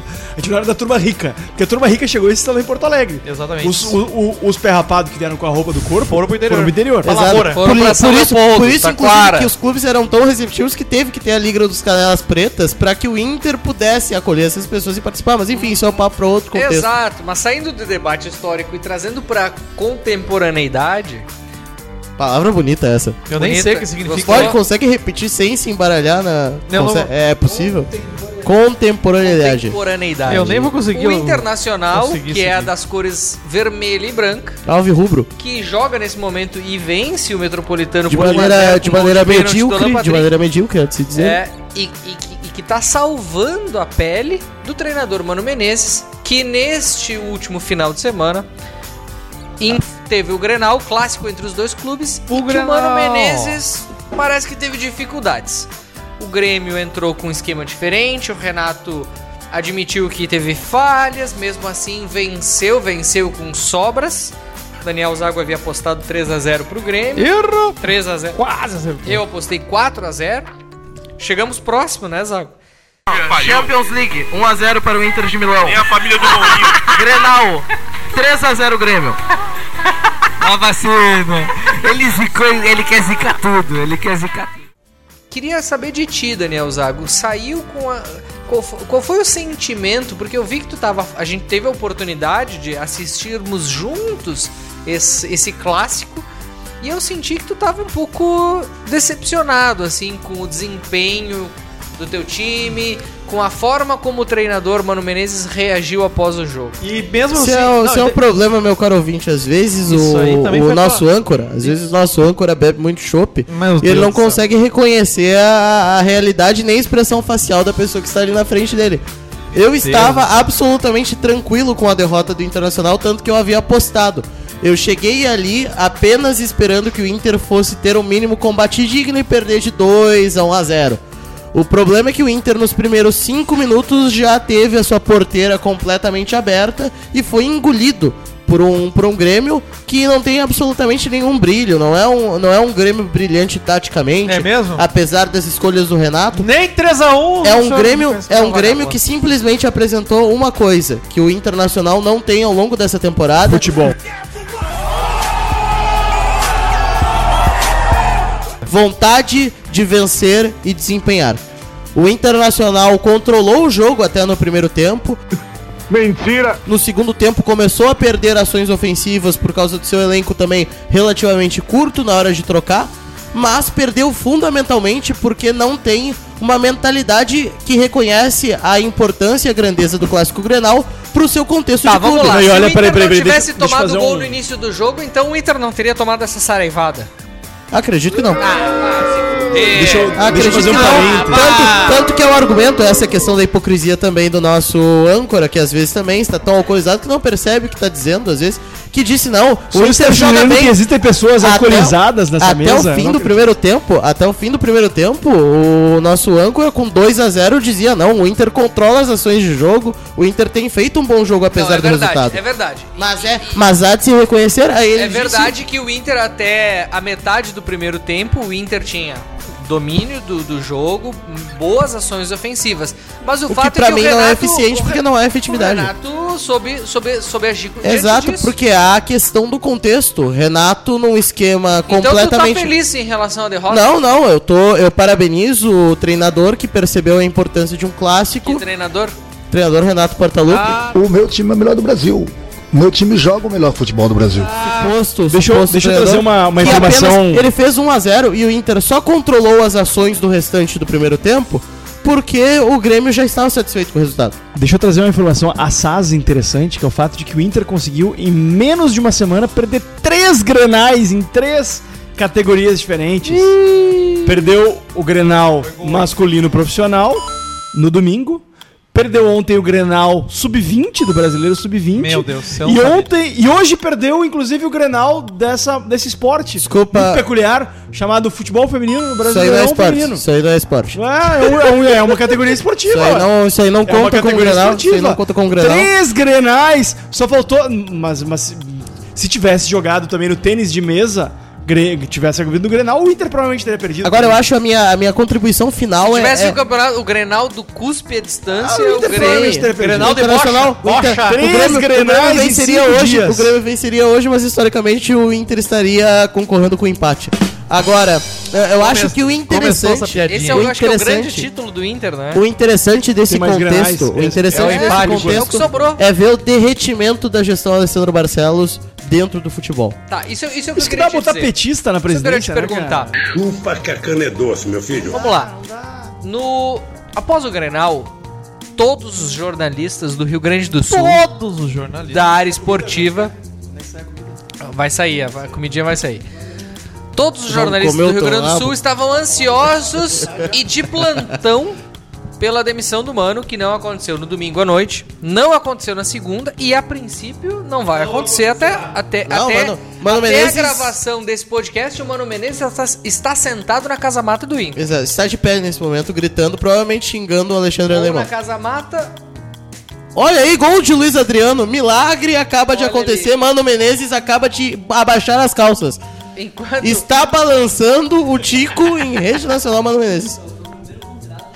A gente combina gosta de não na, pro, pro, pros nossos ouvintes, Vou a gente combina de não narrar o jogo, mas o Daniel Zago insiste em descumprir o combinado, porque aqui a pauta é sempre livre, né? Exatamente, Falta pauta, livre. elástica. Pauta livre. Pauta Mas elástica. vamos lá. Ele vamos lá. É, Não, é que esse- nós estamos debatendo de Grenal e se o Internacional tá jogando, a gente É. não pode se manifestar, tem que Mas- fingir mas- que nada tá acontecendo. Não, mas vamos lá, Zago. Ah, é que tu comemora, né, o negócio do, Muito efusivo. do Luiz Adriano, que é o cara que tu inclusive falava mal. Esse 2 sim, a um 0 péssimo esse jogador. 2 a 0 esse 2 a 0 é o indicativo de que o Inter vai seguir com o e até para contextualizar os nossos ouvintes, após o Grenal, o Inter decidiu demitir parte da direção executiva Que do era os futebol que não se davam com Sim. o Mano Menezes. Que era E o cara a- do e- preparador. e- e com essa vitória sobre um time cá entre nós, time merda. Limitadíssimo. Time merda. Um Time time, limitadíssimo. Venezuela. Seria Quais basicamente. são- Que está quais em são- quinto no Venezuelão. É, a gente fez todo um retrospecto a respeito do Renato em programas recentes. Agora eu te pergunto em relação ao Inter. Quais são as perspectivas do Inter para 2023? Com todas as dificuldades ao mesmo tempo, e, e, e te pergunto isso também levando em consideração que o Inter tem alguns reforços previstos para chegarem no meio do ano. Reforços dependem de um treinador que consegue entregar desempenho e, e depende de um clube que tenha um plano, ah, uma expectativa e um departamento de futebol estruturado. O Internacional, ao longo dessa temporada, fingiu que não tinha um problema de preparo físico. O próprio treinador, e aí vem o meu ponto, agiu como escudo. E ele só está sendo mantido após o fiasco no Clássico Grenal e não foi demitido, exatamente por esse acordo que ele tem, um acordo tácito com a diretoria. Ele comprou é todas as ações, comprou todas as ações de todo o projeto da direção Alessandro Barcelos ao longo desse período, inclusive por certas inimizades que Mano Menezes tem com ex-dirigentes colorados, que quando assumiram o Internacional eh, lhe deram a bota e chamaram outro treinador, muito conhecido também dentro da aldeia. Ah, tem esse compromisso de manter. E eu acho que a direção não irá demitir Mano Menezes até que os reforços cheguem. O problema é, não vejo como apenas o treinador vai conseguir reverter a situação nesse contexto quando o repertório tático não mudou, quando a confiança do vestiário nele não está alterada, quando não, não existe uma contratação de curto prazo que vá manter o Internacional nas competições que está disputando, tanto a Libertadores quanto a Copa do Brasil, e que não, e que Mas não é há um risco de palestrinho, hein? afundar o Inter na zona de rebaixamento. E com relação à preparação É física, palestra, né? pra mim é quase é quase fiasquento o jeito que o Inter tratou. O, o Inter demitiu o seu preparador como se tivesse diagnosticado agora que não tava tendo desempenho. Maurício, esquenta qual essa foi a primeira pergunta que tu fez quando tu falou do Grenal mesmo? Por que, que o Inter é tão merda? Não, Não me lembro. mas eu vou responder. Porque na pauta tinha, na pauta tinha a pergunta sobre o Renato. Eu acho que na Ah, Vocês verdade vivem de Renato? Não, eu, eu não vivo, eu, eu vivo de criticar o Renato e esperando que Bruno Lanza ele escute o episódio. Ontem ele estragou a noite dele ouvindo o episódio passado. E que ele venha aqui, tenha coragem de vir aqui responder. O Grenal, na prática, vai dar uma sobrevida pro Renato. Não deu a sobrevida pro Mano porque a diretoria do Inter é incompetente. Demitiu a- a- a- uns, uns cartola qualquer que O Mano ninguém assumiu a conhece. presidência do Internacional depois É. do domingo do Granal, basicamente. O cara, o, o, o- Mas o Grêmio não vai decolar por causa do Grenal? Isso é meio óbvio. Vai é sim, vai óbvio sim, que vai não sim. vai decolar por causa do Grenal. Vai garantir a vaga na Sula. Também, não Sula é Miranda. decolar, não é decolar. Então assim, Bruno Lanza achar- concorda com essa De novo, achar que o Grenal é, é- é divisor de águas é o mesmo que achar que o Campeonato Gaúcho era balizador de clube que vai vencer ah, ah, alguma coisa relevante no Campeonato Brasileiro, pelo amor de Deus. Mas ah, a gente concorda com isso aí, hein? Tá, mas não dá pra esquecer que Grenal, e aí o Zago vai ter que concordar comigo. Grenal é fundamental. Grenal tem uma questão anímica. E tu é um cara que falava muito mal do Soares, e o Soares, ele, além de fazer um golaço no Grenal, ele Golaço. resgatou a. e- e- Ele resgatou o, o- o astral da torcida do Grêmio, a autoestima da torcida do Exatamente. Grêmio, que vinha de uma série B e tudo mais. E, e embora isso não seja a realidade do Inter hoje, houve personagens, jogadores do Inter que fizeram isso há anos atrás. O próprio Uma Tyson. bobagem, uma bobagem isso.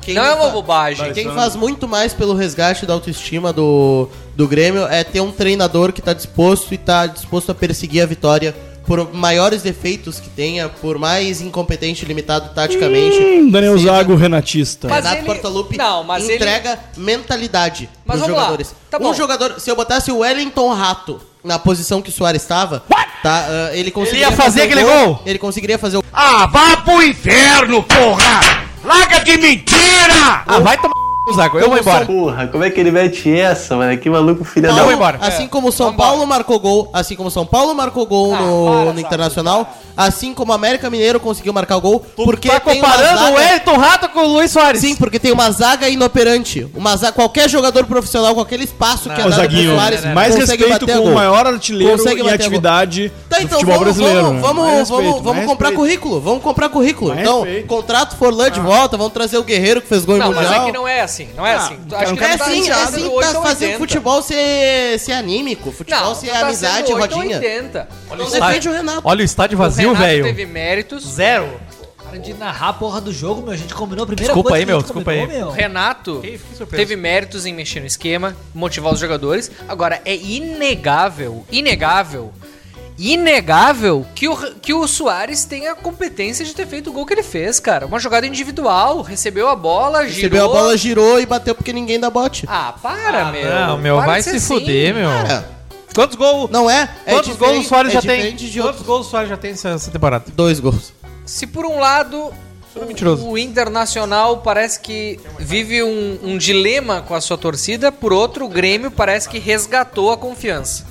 O Grêmio tá no caminho certo. Tu acha que o Renato, ele, por ter escalado um 3-5-2, ter arriscado, um, aliás, um 3-6-1, ter arriscado um esquema diferente, tu acha que o Renato tem a possibilidade de, de repente, garantir algo glorioso pro Grêmio ao final do ano? Acho que ou Renato- vai terminar no meio da tabela e eventualmente disputando Acho pra, que o Renato foi. não cair? Acho que o Renato foi inteligente em ter montado esse esquema. ah, um esquema que ele já testou, as pessoas não percebem. Testou contra o ABC, que foi um dos piores jogos da temporada. Eu acho que aí sim ah, ah, o elemento, o elemento Soares ele é um diferencial, não por essa jogadinha de merda aí que vocês falam. Mas pelo. Jogadinha de merda. Pela, pela, pela importância do Soares Como em fazer com mais que a bola fique retida no campo ofensivo, consiga Contra articular. o Palmeiras também, ele jogou com três zagueiros. Exato, mas, sem, mas sempre sem o Soares. Essa é a questão. Nunca tinha o centroavante de referência ah, com hierarquia técnica sendo capaz de executar as ações que eram ah, necessárias pro esquema. Só que o problema é. O Renato pode ter achado a solução, mas ele não montou o esquema pra isso. Ele nunca pensou nessa solução. Ele só criou porque é um desespero. No primeiro momento, e no caso é Grêmio Atlético Paranaense, eu acho, ou Curitiba, qual é o próximo jogo? É no Paraná, né? Acho que é Atlético Paranaense. Ah, que ele tiver que entrar, ele já tá sem Kahneman e ele já tá sem alguns jogadores lesionados. Mas o cartão do. Kahneman foi cartão técnico. Exato, ele não vai Grêmio, ter. Atlético Paranaense Sim, e Grêmio. foda-se, foda-se, Drico, esse não é o ponto. Sábado, A 27 de questão maio. é que ele não vai ter o elenco pra propor esse esquema que ele acabou de inventar. Porque ele nunca pensou em planejar isso. O menino Maurício? E essa é a grande questão, e talvez esse é o grande problema do Renato. Os dois esquemas que o Renato achou e encontrou funcionalidade foram esquemas que ele tropeçou, que ele encontrou por acaso, porque tinha uma, uma circunstância, porque ele não tinha o ponta E o que, que tu espera do Mano Menezes? O Mano Menezes não consegue Mano Menezes, encontrar- eu espero que o Mano Menezes leve o se Não, o que tu espera do Internacional? Ah, do Internacional? Com o Mano Menezes ou sem Mano Não, é Menezes? tu, tu- não é a tua torcida. Eu quero saber o que assim. Sim, mas com o Mano? Menezes ou sem Mano Menezes? Por que, que o Mano Menezes não encontra Acho que Mano- sem querer? Eu acho que o Mano Menezes vai segurar resultados medíocres com um aproveitamento que beira a zona de rebaixamento até o momento que Ener Valência Que e hein? chegarem. No momento que vacina. Ener Valência e Cuejar chegarem, Vai tudo ele mudar. não vai ter condições de entregar porque o esquema continua o mesmo, as Vagabundo, respostas Zago. táticas continuam o mesmo, a resposta do preparo físico continua o mesmo, porque Zago. o Internacional não Ô, Zago. contratou nenhum preparador, Zago. ele vai cair e nós não vamos ter opção Ô, no mercado Zago. para contratar. Por que, que o Mano Menezes não encontra umas jogadas assim que nem o Renato encontra sem querer? Porque Mano Menezes, no mínimo. Encontra, velho. Não, o Mano não. Menezes, ano passado, foi vice-campeão brasileiro com o Inter. Com esse time aí, mais o dois esse ou três. lixo. Sim, quando ele tinha que se provar que ele não era mais o Mano Menezes. Para. Aí ele tentou fazer algo diferente, fez um 4-4-2, fez um esquema muito mais ofensivo. ele provou que ele não era o Mano espaço Menezes? de ação. E no primeiro momento que ele se convenceu que ele tava de volta com seus próprios grandes Ah. poderes, ele começou a virar um Fazer torcedor- merda. Começou a virar um treinador de tese. Já, já. Tanto já- que algumas girar. coisas que aconteceram no último ano aconteceram porque a torcida e porque a circunstância impôs, como o alemão. Ele nunca teria escalado o alemão se ele não tivesse feito 14 Vamos gols girar. partida. Vamos girar. Dali Soares. Vamos girar. Grêmio. 3 a 1. O Grêmio ganhou de 3x1, acho que. Eu estava no estádio, Quem Normal, assistiu o normal. jogo. Um ficou- dos né? três grenais da semana que o Grêmio ganhou. Mano. Quem Eu entrei no estádio viu? bem na hora do gol do Soares. Foi Que jogo, golaço. né? Foi. Mas pertinho do campo? Não, entrei exato. Eu compro bem O na, pessoal- eu compro bem na quebrada ali, porque é o mais fácil de chegar. Tu pega o, aero, pé. pega o elevador. Não, mas a gente joga a Copa e ninguém fica de pé. Muito bem. Na cadeira gol de pote. Não é só o Grêmio e o Inter que vivem um dilema em relação aos seus técnicos. O Fluminense. A seleção brasileira almejava. A seleção brasileira começou a Copa do Mundo no final do ano passado sabendo que Tite não seria mais o técnico nesse ano. Tite entendeu que o ciclo dele havia se encerrado, disputou duas Copas do Mundo e avisou que, É ou não, independente do resultado, ele sairia do Brasil. O Brasil perdeu da Croácia, aquele jogo lamentável Que baita todo jogo. mundo assistiu. Todo mundo não, né? Mas que todos os torcedores, muitas pessoas assistiram. 7,6 bilhões de pessoas assistiram. É. E o fato é que Tite deixou a seleção brasileira que até maio, bom, data da gravação desse podcast, está sem treinador.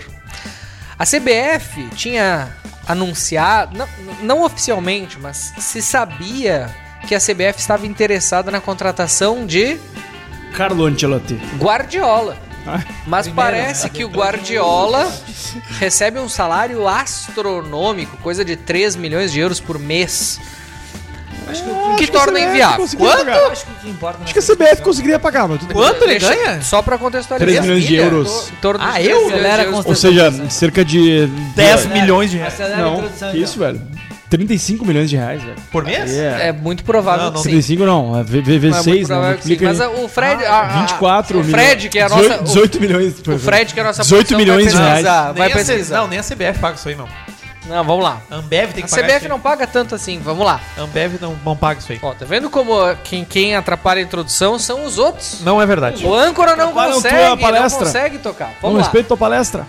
Ancelotti era o plano B da seleção brasileira e assim ficou durante muito tempo e a seleção esperava um desfecho na Champions League, na qual o Real Madrid foi eliminado e o Ancelotti logo após a eliminação disse que vai renovar o contrato com o Real Madrid e a seleção brasileira permanece sem técnico. Eu acho que a seleção brasileira, mano. Chegou a hora do Diniz na seleção, Fred? Acho que, eu acho, acho que é a hora do Abel Ferreira, sinceramente. Eu acho que, eu acho que o, o grande problema, independentemente de quem for o próximo técnico da seleção brasileira, a seleção brasileira atual, ela sofre de um problema muito grande que é uma falta de identidade com o povo brasileiro.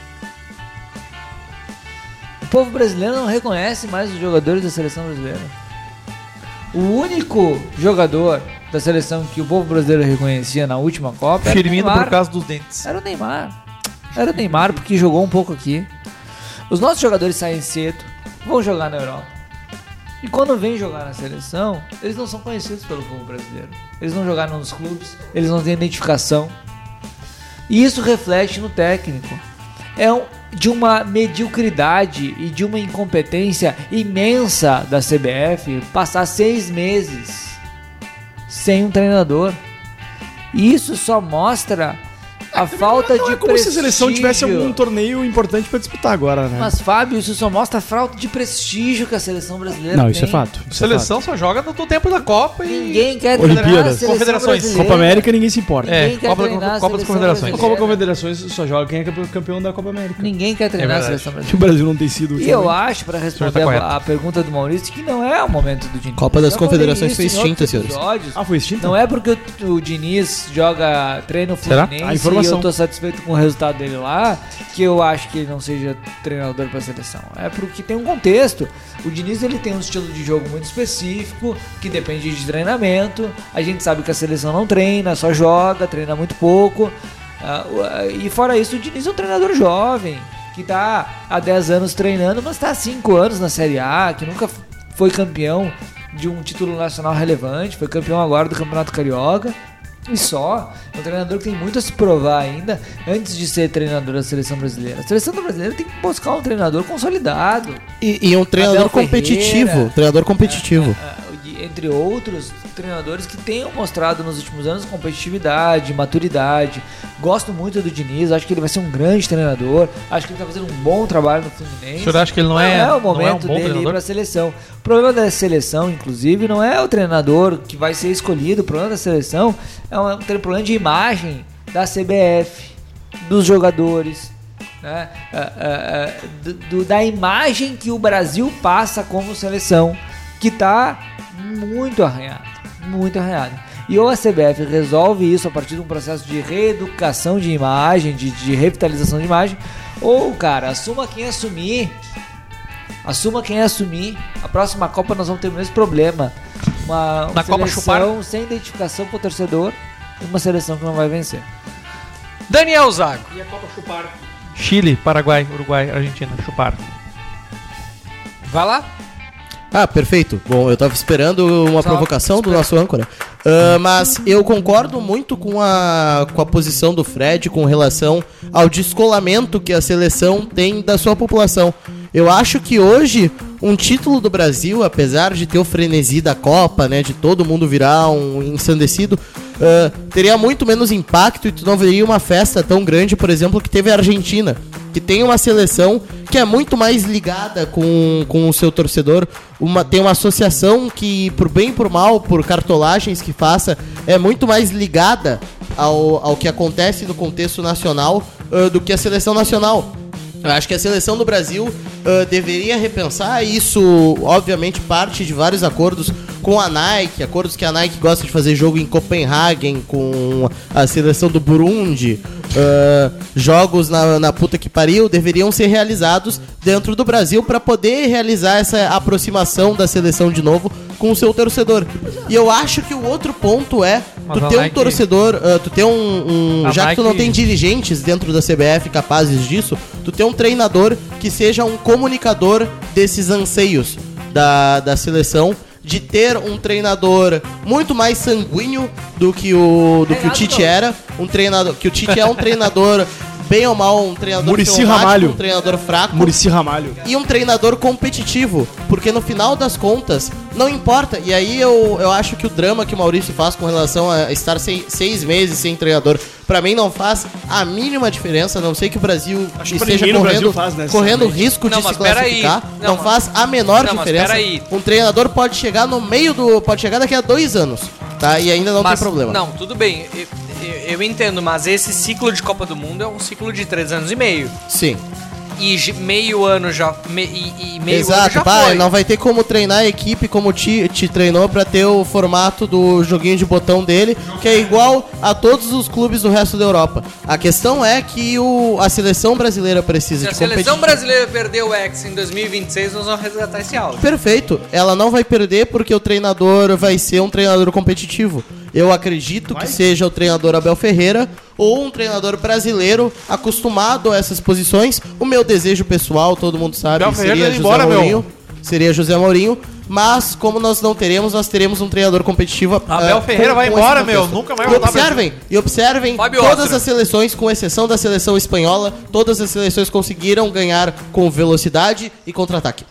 Quem É, eu- gostaria que fosse o, o próximo técnico da seleção não, brasileira? eu não almejo nem de, nem de longe ser minimamente tão bem informado sobre o futebol atual quanto o Maurício Tomedi e Daniel Zago, até porque eu sou um conhecedor do futebol das antigas, dos bons tempos do futebol brasileiro, década de 90, década de 2000, que foi quando eu parei de acompanhar o futebol diariamente.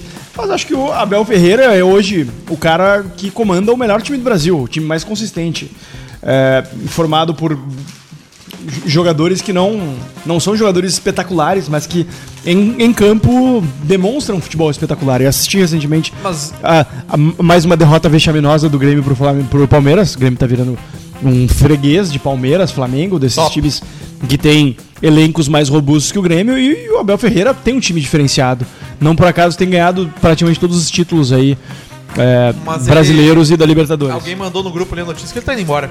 Ou que talvez vá embora daí. Ele não volta mais pro Brasil. Ele teria recebido uma sondagem. Não, não que ele teria recebido. Ele está numa lista Não, de treinadores especulados pro PSG. Pelo PSG. Só que daí Mas o ele- cara do PSG tá saindo? Tá saindo? Ou já saiu. Cansaram Já de- foi saído, O acho. PSG tá tipo o Grêmio, assim, cansou de ganhar só campeonato francês. O, Grê- o Grêmio só ganha gauchão, né, velho? Tá, tá um negócio. Ruralito. Só, só ganha de morto. Mas é que eu acho gente que... que se contenta com isso, né, bro? Mas é que eu acho que... E o bro vem aqui se defender.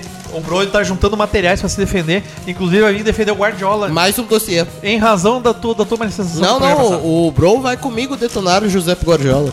O Será? treinador mais superestimado da Ele não vai vir defender o Guardiola? Não. Tem certeza.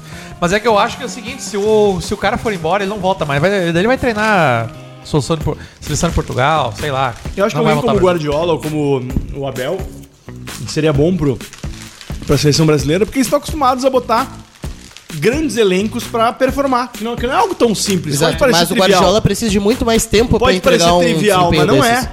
Botar grandes elencos hum, pra performarem em conjunto, historicamente foi o grande desafio da seleção brasileira. Né? E, o- e o Abel Ferreira tem demonstrado isso. Imagina se ele tivesse acesso não só aos jogadores do Palmeiras, que são em sua imensa Concordo maioria. com ele, hein? São em sua imensa maioria jogadores Concordo brasileiros. O que, é que tem estrangeiro no time titular do Palmeiras? Não tem. Não tem, olha só Não que tem. interessante. É, com mais somando, somando, é, o Tem zagueiro, apenas um, é. Lateral, o zagueiro. Piquerez é o né? lateral. É, é, somando aos grandes jogadores brasileiros que jogam no exterior e que jogam também em outros times, como o Flamengo, por exemplo, poderia pegar um ou outro ali, enfim. Gustavo Gomes são dois. É, então, assim, no Palmeiras, ele, ele já tem uma demonstração do potencial que ele tem para a seleção brasileira. Acho que seria um grande nome e que como já ganhei real, não seria um, um desequilíbrio tão grande. Exato, E já tá com a família aqui também, é bem mais mora fácil. aqui, né? Poderia até voltar pra Europa, poder monitorar os jogadores o e Abel voltar Ferreira pra ganha só qualquer 2 Tem milhões voo, e tem voo, de mas a reais. Tem voo direto pra Lisboa aí de qualquer. sentir E assim, Mas a Abel Ferreira é o treinador legal- mais bem pago do Brasil. a Recebe cerca de um milhão e meio de reais, enquanto o segundo treinador Mas é a, Renato Portaluppi mas a discussão mais legal é a, a da atratividade da seleção Não, o brasileira. Zago sempre tem uma fake neus. Não, tirou isso, meu. Ele ganha mais Renato Portaluppi é o segundo treinador mais bem pago do futebol brasileiro. Não, eu vou procurar. Fonte Rádio Grenal. Eu vou procurar agora. Aqui Grenal, aqui Grenal, aqui Grenal. Eu não sei quem é que espalha esses boatos, né? Vou procurar. Eu vou Fonte Rádio Grenal. Ah, vamos deixar o zelador falar. por favor. É mais que a- o Sampaoli, é a- duvido. A discussão duvido, mais duvido. legal nesse caso aqui é da atratividade da seleção, cara. Que a gente tava falando antes. O Abel vai querer, pagos. 2022. sendo especulado no PSG, ele vai querer sair do Palmeiras pra ir pro PSG ou pra seleção brasileira? Chegou a hora do Diniz. Chegou a Pra, pra ser na sincero, eu acho que é o PSG é um cemitério de treinador. Eu acho que nem o Mourinho resolveria. Mas- e nem pegando, é que, na a, verdade, pegando a outra ponta, nem o Guardiola, se chegasse a resolver. Pior que o PSG, só o Tottenham. Pra técnicos estrangeiros, a seleção brasileira é muito pouco atrativa. Imagina se o José Mourinho, que tá lá tranquilo no Manchester, levou o Roma. Manchester agora, tá, tá na Roma, desculpa. Tô, meio, tô, tô um ano desatualizado. Não, tu tá 5 anos desatualizado. Bastante tempo O assim. Mourinho foi demitido em 2018. Ou seja, ele joga ali, é, co- correndo a Itália, jogando, jogando eventualmente uma, uma, uma, uma aí, Copa da UEFA ali. Tá na final da Europa League agora. Tá, tá na final da Europa. League, antiga Copa da UEFA, o que reitera, reitera o que eu falei, que eu tô mais um uma vez, um pouquinho demissão. defasado. Errei por 300 mil reais. O salário do Abel Ferreira não é 2 milhões e meio, como eu falei. É 2 milhões e 800. Peço demissão. E o segundo lugar, quem E o segundo que é? lugar? Quem, quem tu diz e que o é? segundo lugar? Renato Portaluppi. Mentira do caralho. Fake news. Eduardo Alexandre Cudê. Moraes, por favor, prenda esse homem. É Jorge Sampaoli, Falei, 2 falei, milhões do falei, Flamengo. falei, Falei. É um mentiroso, Mas ó, canalha. voltando, canalha. voltando a minha de raciocínio... Renato de Portaluppi, só pra é concluir, terceiro. Renato Portaluppi é o terceiro. ah, desculpa, tava desatualizado. Por, por um mês nós erramos. É. Eu peço, eu me despeço do podcast, Qual, senhores. qual o Eu me atrativo? despeço agora. Qual o atrativo que Mano Menezes é o décimo. vai ter a sele- treinar a seleção brasileira pra 600 alguém que nem o Guardiola, que vive na Inglaterra, vai no máximo ali Conhece os até- jogadores, até a Rússia. lá, né? Até a Rússia, é até a Rússia eventualmente. É, a até Ucrânia Mos- não vai mais, até né? Moscou. Eu sei que a filha É. do Guardiola passa o final de semana nos Emirados Árabes. É, então assim, vir Tem pro Brasil, sem se estressar. treinar em Teresópolis, jogar amistoso no Recife, em Manaus. É uma barbada. Estive lá, inclusive, bela cidade úmida, que é um horror. E Porto Velho, como é que é? Um calor. Porto Velho é bom? Porto Velho Muito também mosquito, quente Fábio. e Também O muito senhor não úmido. foi procurar a Muito fábrica mosquito. de prêmios do Cacá Dávila lá? Olha, in- infelizmente não fui. Me fui provocado isso. É, semana passada eu estive em Roraima, Amazonas, Rondônia e Mato Grosso. Roraima? Acre não, Acre porque não, não, no existe. Acre não, porque né, Não existe ainda. Entendi. o Acre, Fábio. o Acre é tão, é tão isolado que só existe voo direto pro Acre de, De São Brasília.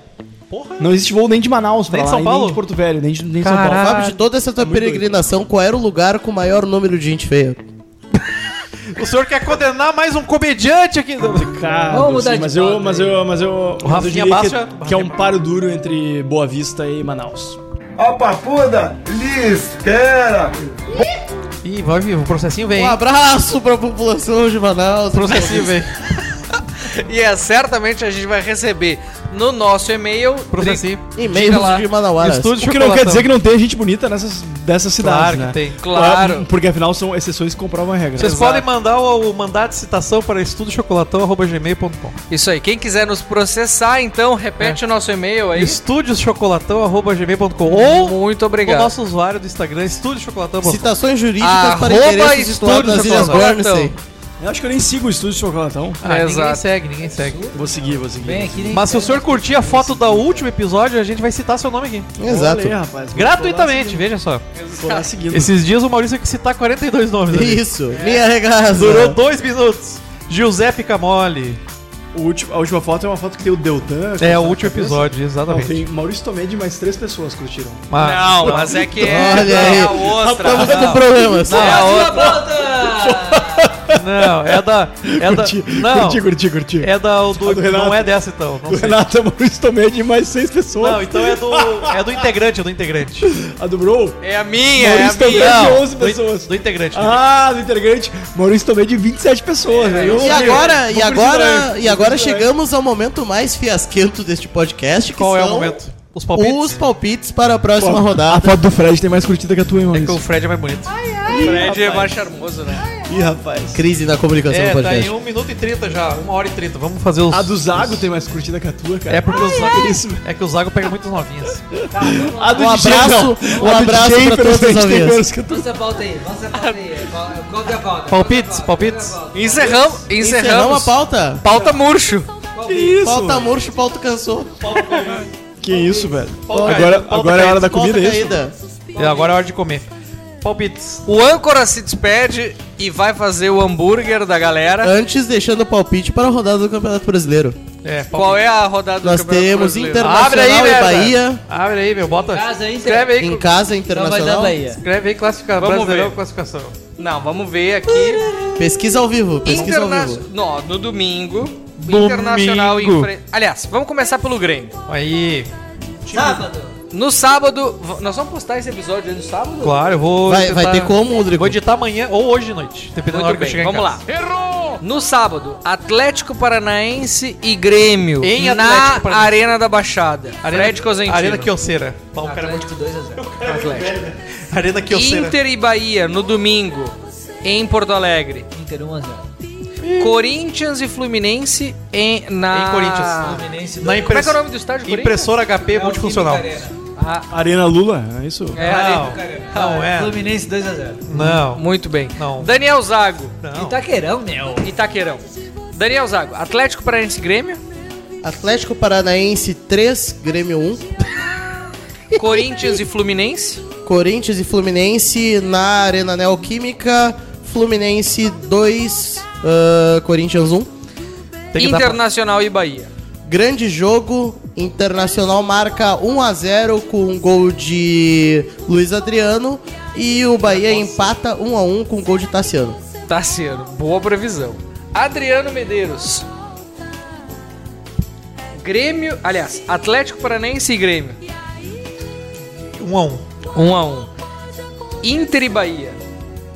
Vitó é, vitória do 1 a 0 Bahia. Corinthians, vitória do Bahia. Isso. Corinthians e Fluminense. Eu ia falar 0 a 1 mas eu.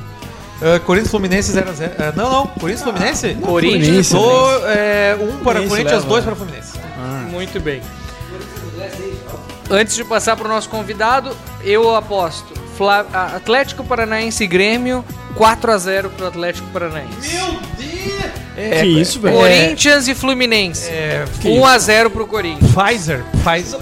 Corinthians? Vocês conferem na semana seguinte quem acertou, quem acertou os palpites, quem não acertou? Sempre. Sempre. Mas a gente não E coloca. alguém ganha prêmio? É tipo. Não, a gente não, Não, coloca não, é no áudio. ranking. motivo de corneta e humilhação em caso de erro É. e tu não ganha nada se tu vence. Inclusive, eu Exato. queria saber se vocês não querem que eu coloque no- na, na- no- na introdução do episódio os, os, os palpites, passados. Claro, pode colocar, porque eu acertei.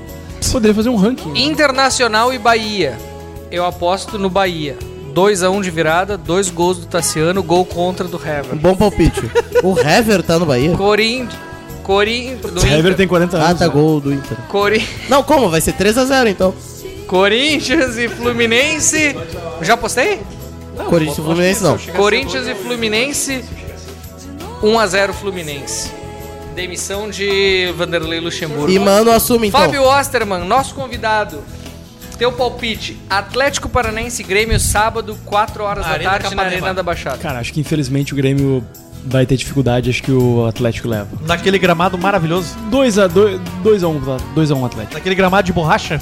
A Corinthians e O Fluminense. Atlético, aliás, o Atlético Paranaense vem consolidando sua posição como o, o melhor time do sul do país, hein? Exatamente. É, claro que o Não Grêmio segue. informe isso a nenhum o Grêmio, paranaense, por favor. O Grêmio segue sendo o maior do sul, por uma questão de títulos, enfim, de tamanho de torcida, mas o Atlético Paranaense é o time mais consistente do sul do país. Nos últimos 5 É, anos eles tiveram o melhor Seguramente, seguramente, né? Muito triste isso, mas fica a lição de casa pra dupla Fluminense. Grenal. Ah, acho que o Fluminense leva. Ah, não, não, Dinizismo? não, O senhor é ficar dinizista? O senhor é dinizista, é O isso? Fluminense leva. Dinizista, mas. Corinthians tá numa fase muito ruim e espero que siga essa fase muito ruim. Eu também. Eu sou, além de gremista, sou Anti-Corinthians. e anti-Flamengo. Anti-Corinthians Tá. e anti-Flamengo. Eu também Sou sou. inclusive mais anti-Corinthians. Olha, isso, isso pode soar como uma heresia pra muitos O gremistas. senhor vai apanhar na Zona Leste Talvez sou mais anti-Corinthians e Flamengo do que anti- anti-Inter. O senhor vai apanhar lá. Enlouqueceu. Enlouqueceu, final, né? enlouqueceu. Boa parte dos torcedores colorados são eleitores do Fábio Osterman. Meu Deus Tenho do céu. inclusive, ele- tenho, tenho inclusive torcedores do Inter na minha própria família. Mas isso não vai evitar que o senhor É, apanhe. já Corinthians e Flamengo é. Isso não, isso não vai evitar que o senhor apanhe em São Paulo depois dessas palavras. Tudo bem. Fica, Internacional. fica um abraço pra, pra, torcida pra, Gaviões da Fiel. pra encerrar aqui. Mas sigo torcendo contra o Inter sempre que possível. Pra encerrar, Internacional e Bahia. Qual o seu palpite? Bahia. É no Beira Rio? É. Sim. É no Beira Rio. Bahia. Ah, acho que o Inter consegue, consegue se virar aí, quem sabe, uma, uma vitóriazinha magra. Magra, né? Muito bem. Vamos ler aqui o nome dos nossos Curtidores. curtidores na foto de Daniel Zago, então. Olha aí. Já que a gente não leu na época, né? Vamos Meu lá. Deus, cara, são 33 curtidores. Diego Rodrigues, Guilherme. Dada, Patrícia Teixeira. Amanda Klirsch, Quem? Magnus Gira- Giraia, Ana Júlia. Miranda, Gustavo Inácio de Moraes, Quer ver mamar? Quer- Aliás, ó, peraí, peraí, peraí, peraí, peraí. José Ó, Bota. Ó, o Gustavo seria um belo convidado para um episódio aqui, hein? Belo O convidado. Gustavo, o Gustavo, caso, caso vocês não saibam, é uma enciclopédia do futebol. Olha aí. Fica o convite para o Gustavo Santista Inácio de Gustavo Moraes. Inácio de Moraes. Grande Sério? professor. Santista. Grande professor, enciclopédia do futebol mundial. Grande tem Inácio trazer- de tem Moraes. de com um grande tem o Inácio Pinto. Gabriele Santos.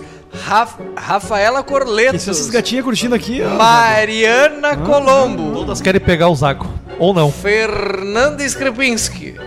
Daniele Bittencourt. Só mulher nisso aí, meu. Daniele. Bittencourt. Esse é fenômeno. Wonderland. Vaz. Lilian Schilling. Lígia Oliveira. Diego Boaro. Adriano. Deixa eu ler o nome das pessoas. É, só pode na foto do Fred, que tem duas curtidas. Diego Boaro. Adriana Schumacher. Flávia. Meneguzzi, Adriana Leonardo Valgarengue, Arthur Miranda, Roberto Ribeiro, Giuseppe Camoli, Aê. Giuseppe Resgo, Marcel Horovitz, Felipe Kriser, Giuseppe. Forte abraço a todos e uma boa noite. Vitor Amaral e a última aqui é a Fernanda. Não, não, o, último, o último fui eu que eu acabei de curtir. É, E Fábio- Fábio, Fábio Osterman. Osterman. Fábio Maia Oscar. Fábio Osterman, muito obrigado pela sua presença. Ficamos muito felizes em contar com a tua participação aqui, elevando o nível do nosso podcast. Mas não tem. Grita 300, com coragem pra mudar. Esse é o meu saudoso jingle de 2018. Eu vou achar esse jingle e vou botar no final do meu Isso, episódio. De- porque convenhamos, fazendo aqui já que podemos fazer uma análise pós-eleitoral, o jingle de 2022 Não gostou, ficou cara? uma merda. Não gostou, cara? Não, para. Pois O é. senhor gostava do do Juan de 2020? Ah, dos- Não, não 2022 foi, foi uma eleição, foi uma eleição 300. dura. Qual, eleição qual, dura. qual dos jingles tu prefere encerrar o programa? Nós vamos te contemplar com esse Exato, nós podemos cantar O o jingle. do, ele quer o do PSL de prefeito de Porto Alegre 2016. Esse aí. Mas não tinha o jingle. Cara, eu nem. Não tinha? Pra ser sincero, a minha, a minha relação com a eleição de 2022 é muito estranha. Hoje, por exemplo, eu, eu, eu fiz a, eu fiz a primeira reunião com o Hunter pra refazer o meu site. Hoje de manhã. O Hunter é o caçador. E, cara, eu não lembro do jingle de 2022. Como é que foi o jingle de 2022? Talvez, talvez seja o caso ver, de botar aí. ver, ninguém Bota, bota o jingle de 2022. O jingle- o eu não lembro do jingle de 2022. Pra quem não sabe, Claro, tu vai começar a cantar, eu vou lembrar, mas eu Fábio não lembro. Osterman foi candidato a deputado federal e é o primeiro suplente na chapa do Partido Novo em Na Câmara 2020. Federal. Caso o Partido Novo não seja caçado, né, obviamente, pelo, pela investigação dos atos antidemocráticos. É, certamente. Mas aí- certamente esse Mas como é que o podcast. partido vai ser caçado? Não, o partido O pode ser deputado- extinto. o deputado- Não, Não, todo mundo preso. Eu não, acho que. Não tem problema. Não, Quem foi filiado vai também bloquear as contas. cadeia. Xandão vai É. bloquear as contas e ele vai ouvir esse episódio, ver que tem pessoas no novo e Mas enfim, o pessoal, Nós vamos ser incluídos nos inquéritos fake news. um prazer estar aqui com vocês, batendo esse papo, tomando essa cerveja, reencontrando vocês. Passamos muitos bons, te- bons tempos juntos nos últimos anos, aí agora a gente se vê um pouquinho menos. Vai passar a se ver menos ainda no- ao longo do próximo ano aí, mas a amizade continua Será- e as será que boas não? risadas. E em breve estamos de volta aí, vamos que vamos. Será que Depois dessa fala falsa de fagosto, encerramos o programa. Muito bem. Tô aqui já Esse- tomado, tomado pela emoção desse momento aqui, chorando? Esse foi, esse foi o vigésimo, e pela fome também. vigésimo episódio Mais fome. do Pois é, cadê o podcast programa, Maurício? Bota na Roda, episódio especial com a presença de Fábio Osterman, que tá se despedindo da gente, vai viajar para os Estados Unidos, vai fazer seu mestrado. Voltamos em breve, se Deus quiser. Ou não. Ou não. Ou não, se mais alguém pular da barca, nós corremos risco de quórum agora. Forte abraço! Tchau! Solta o jingle! Tem que achar esse jingle, esse ser o problema.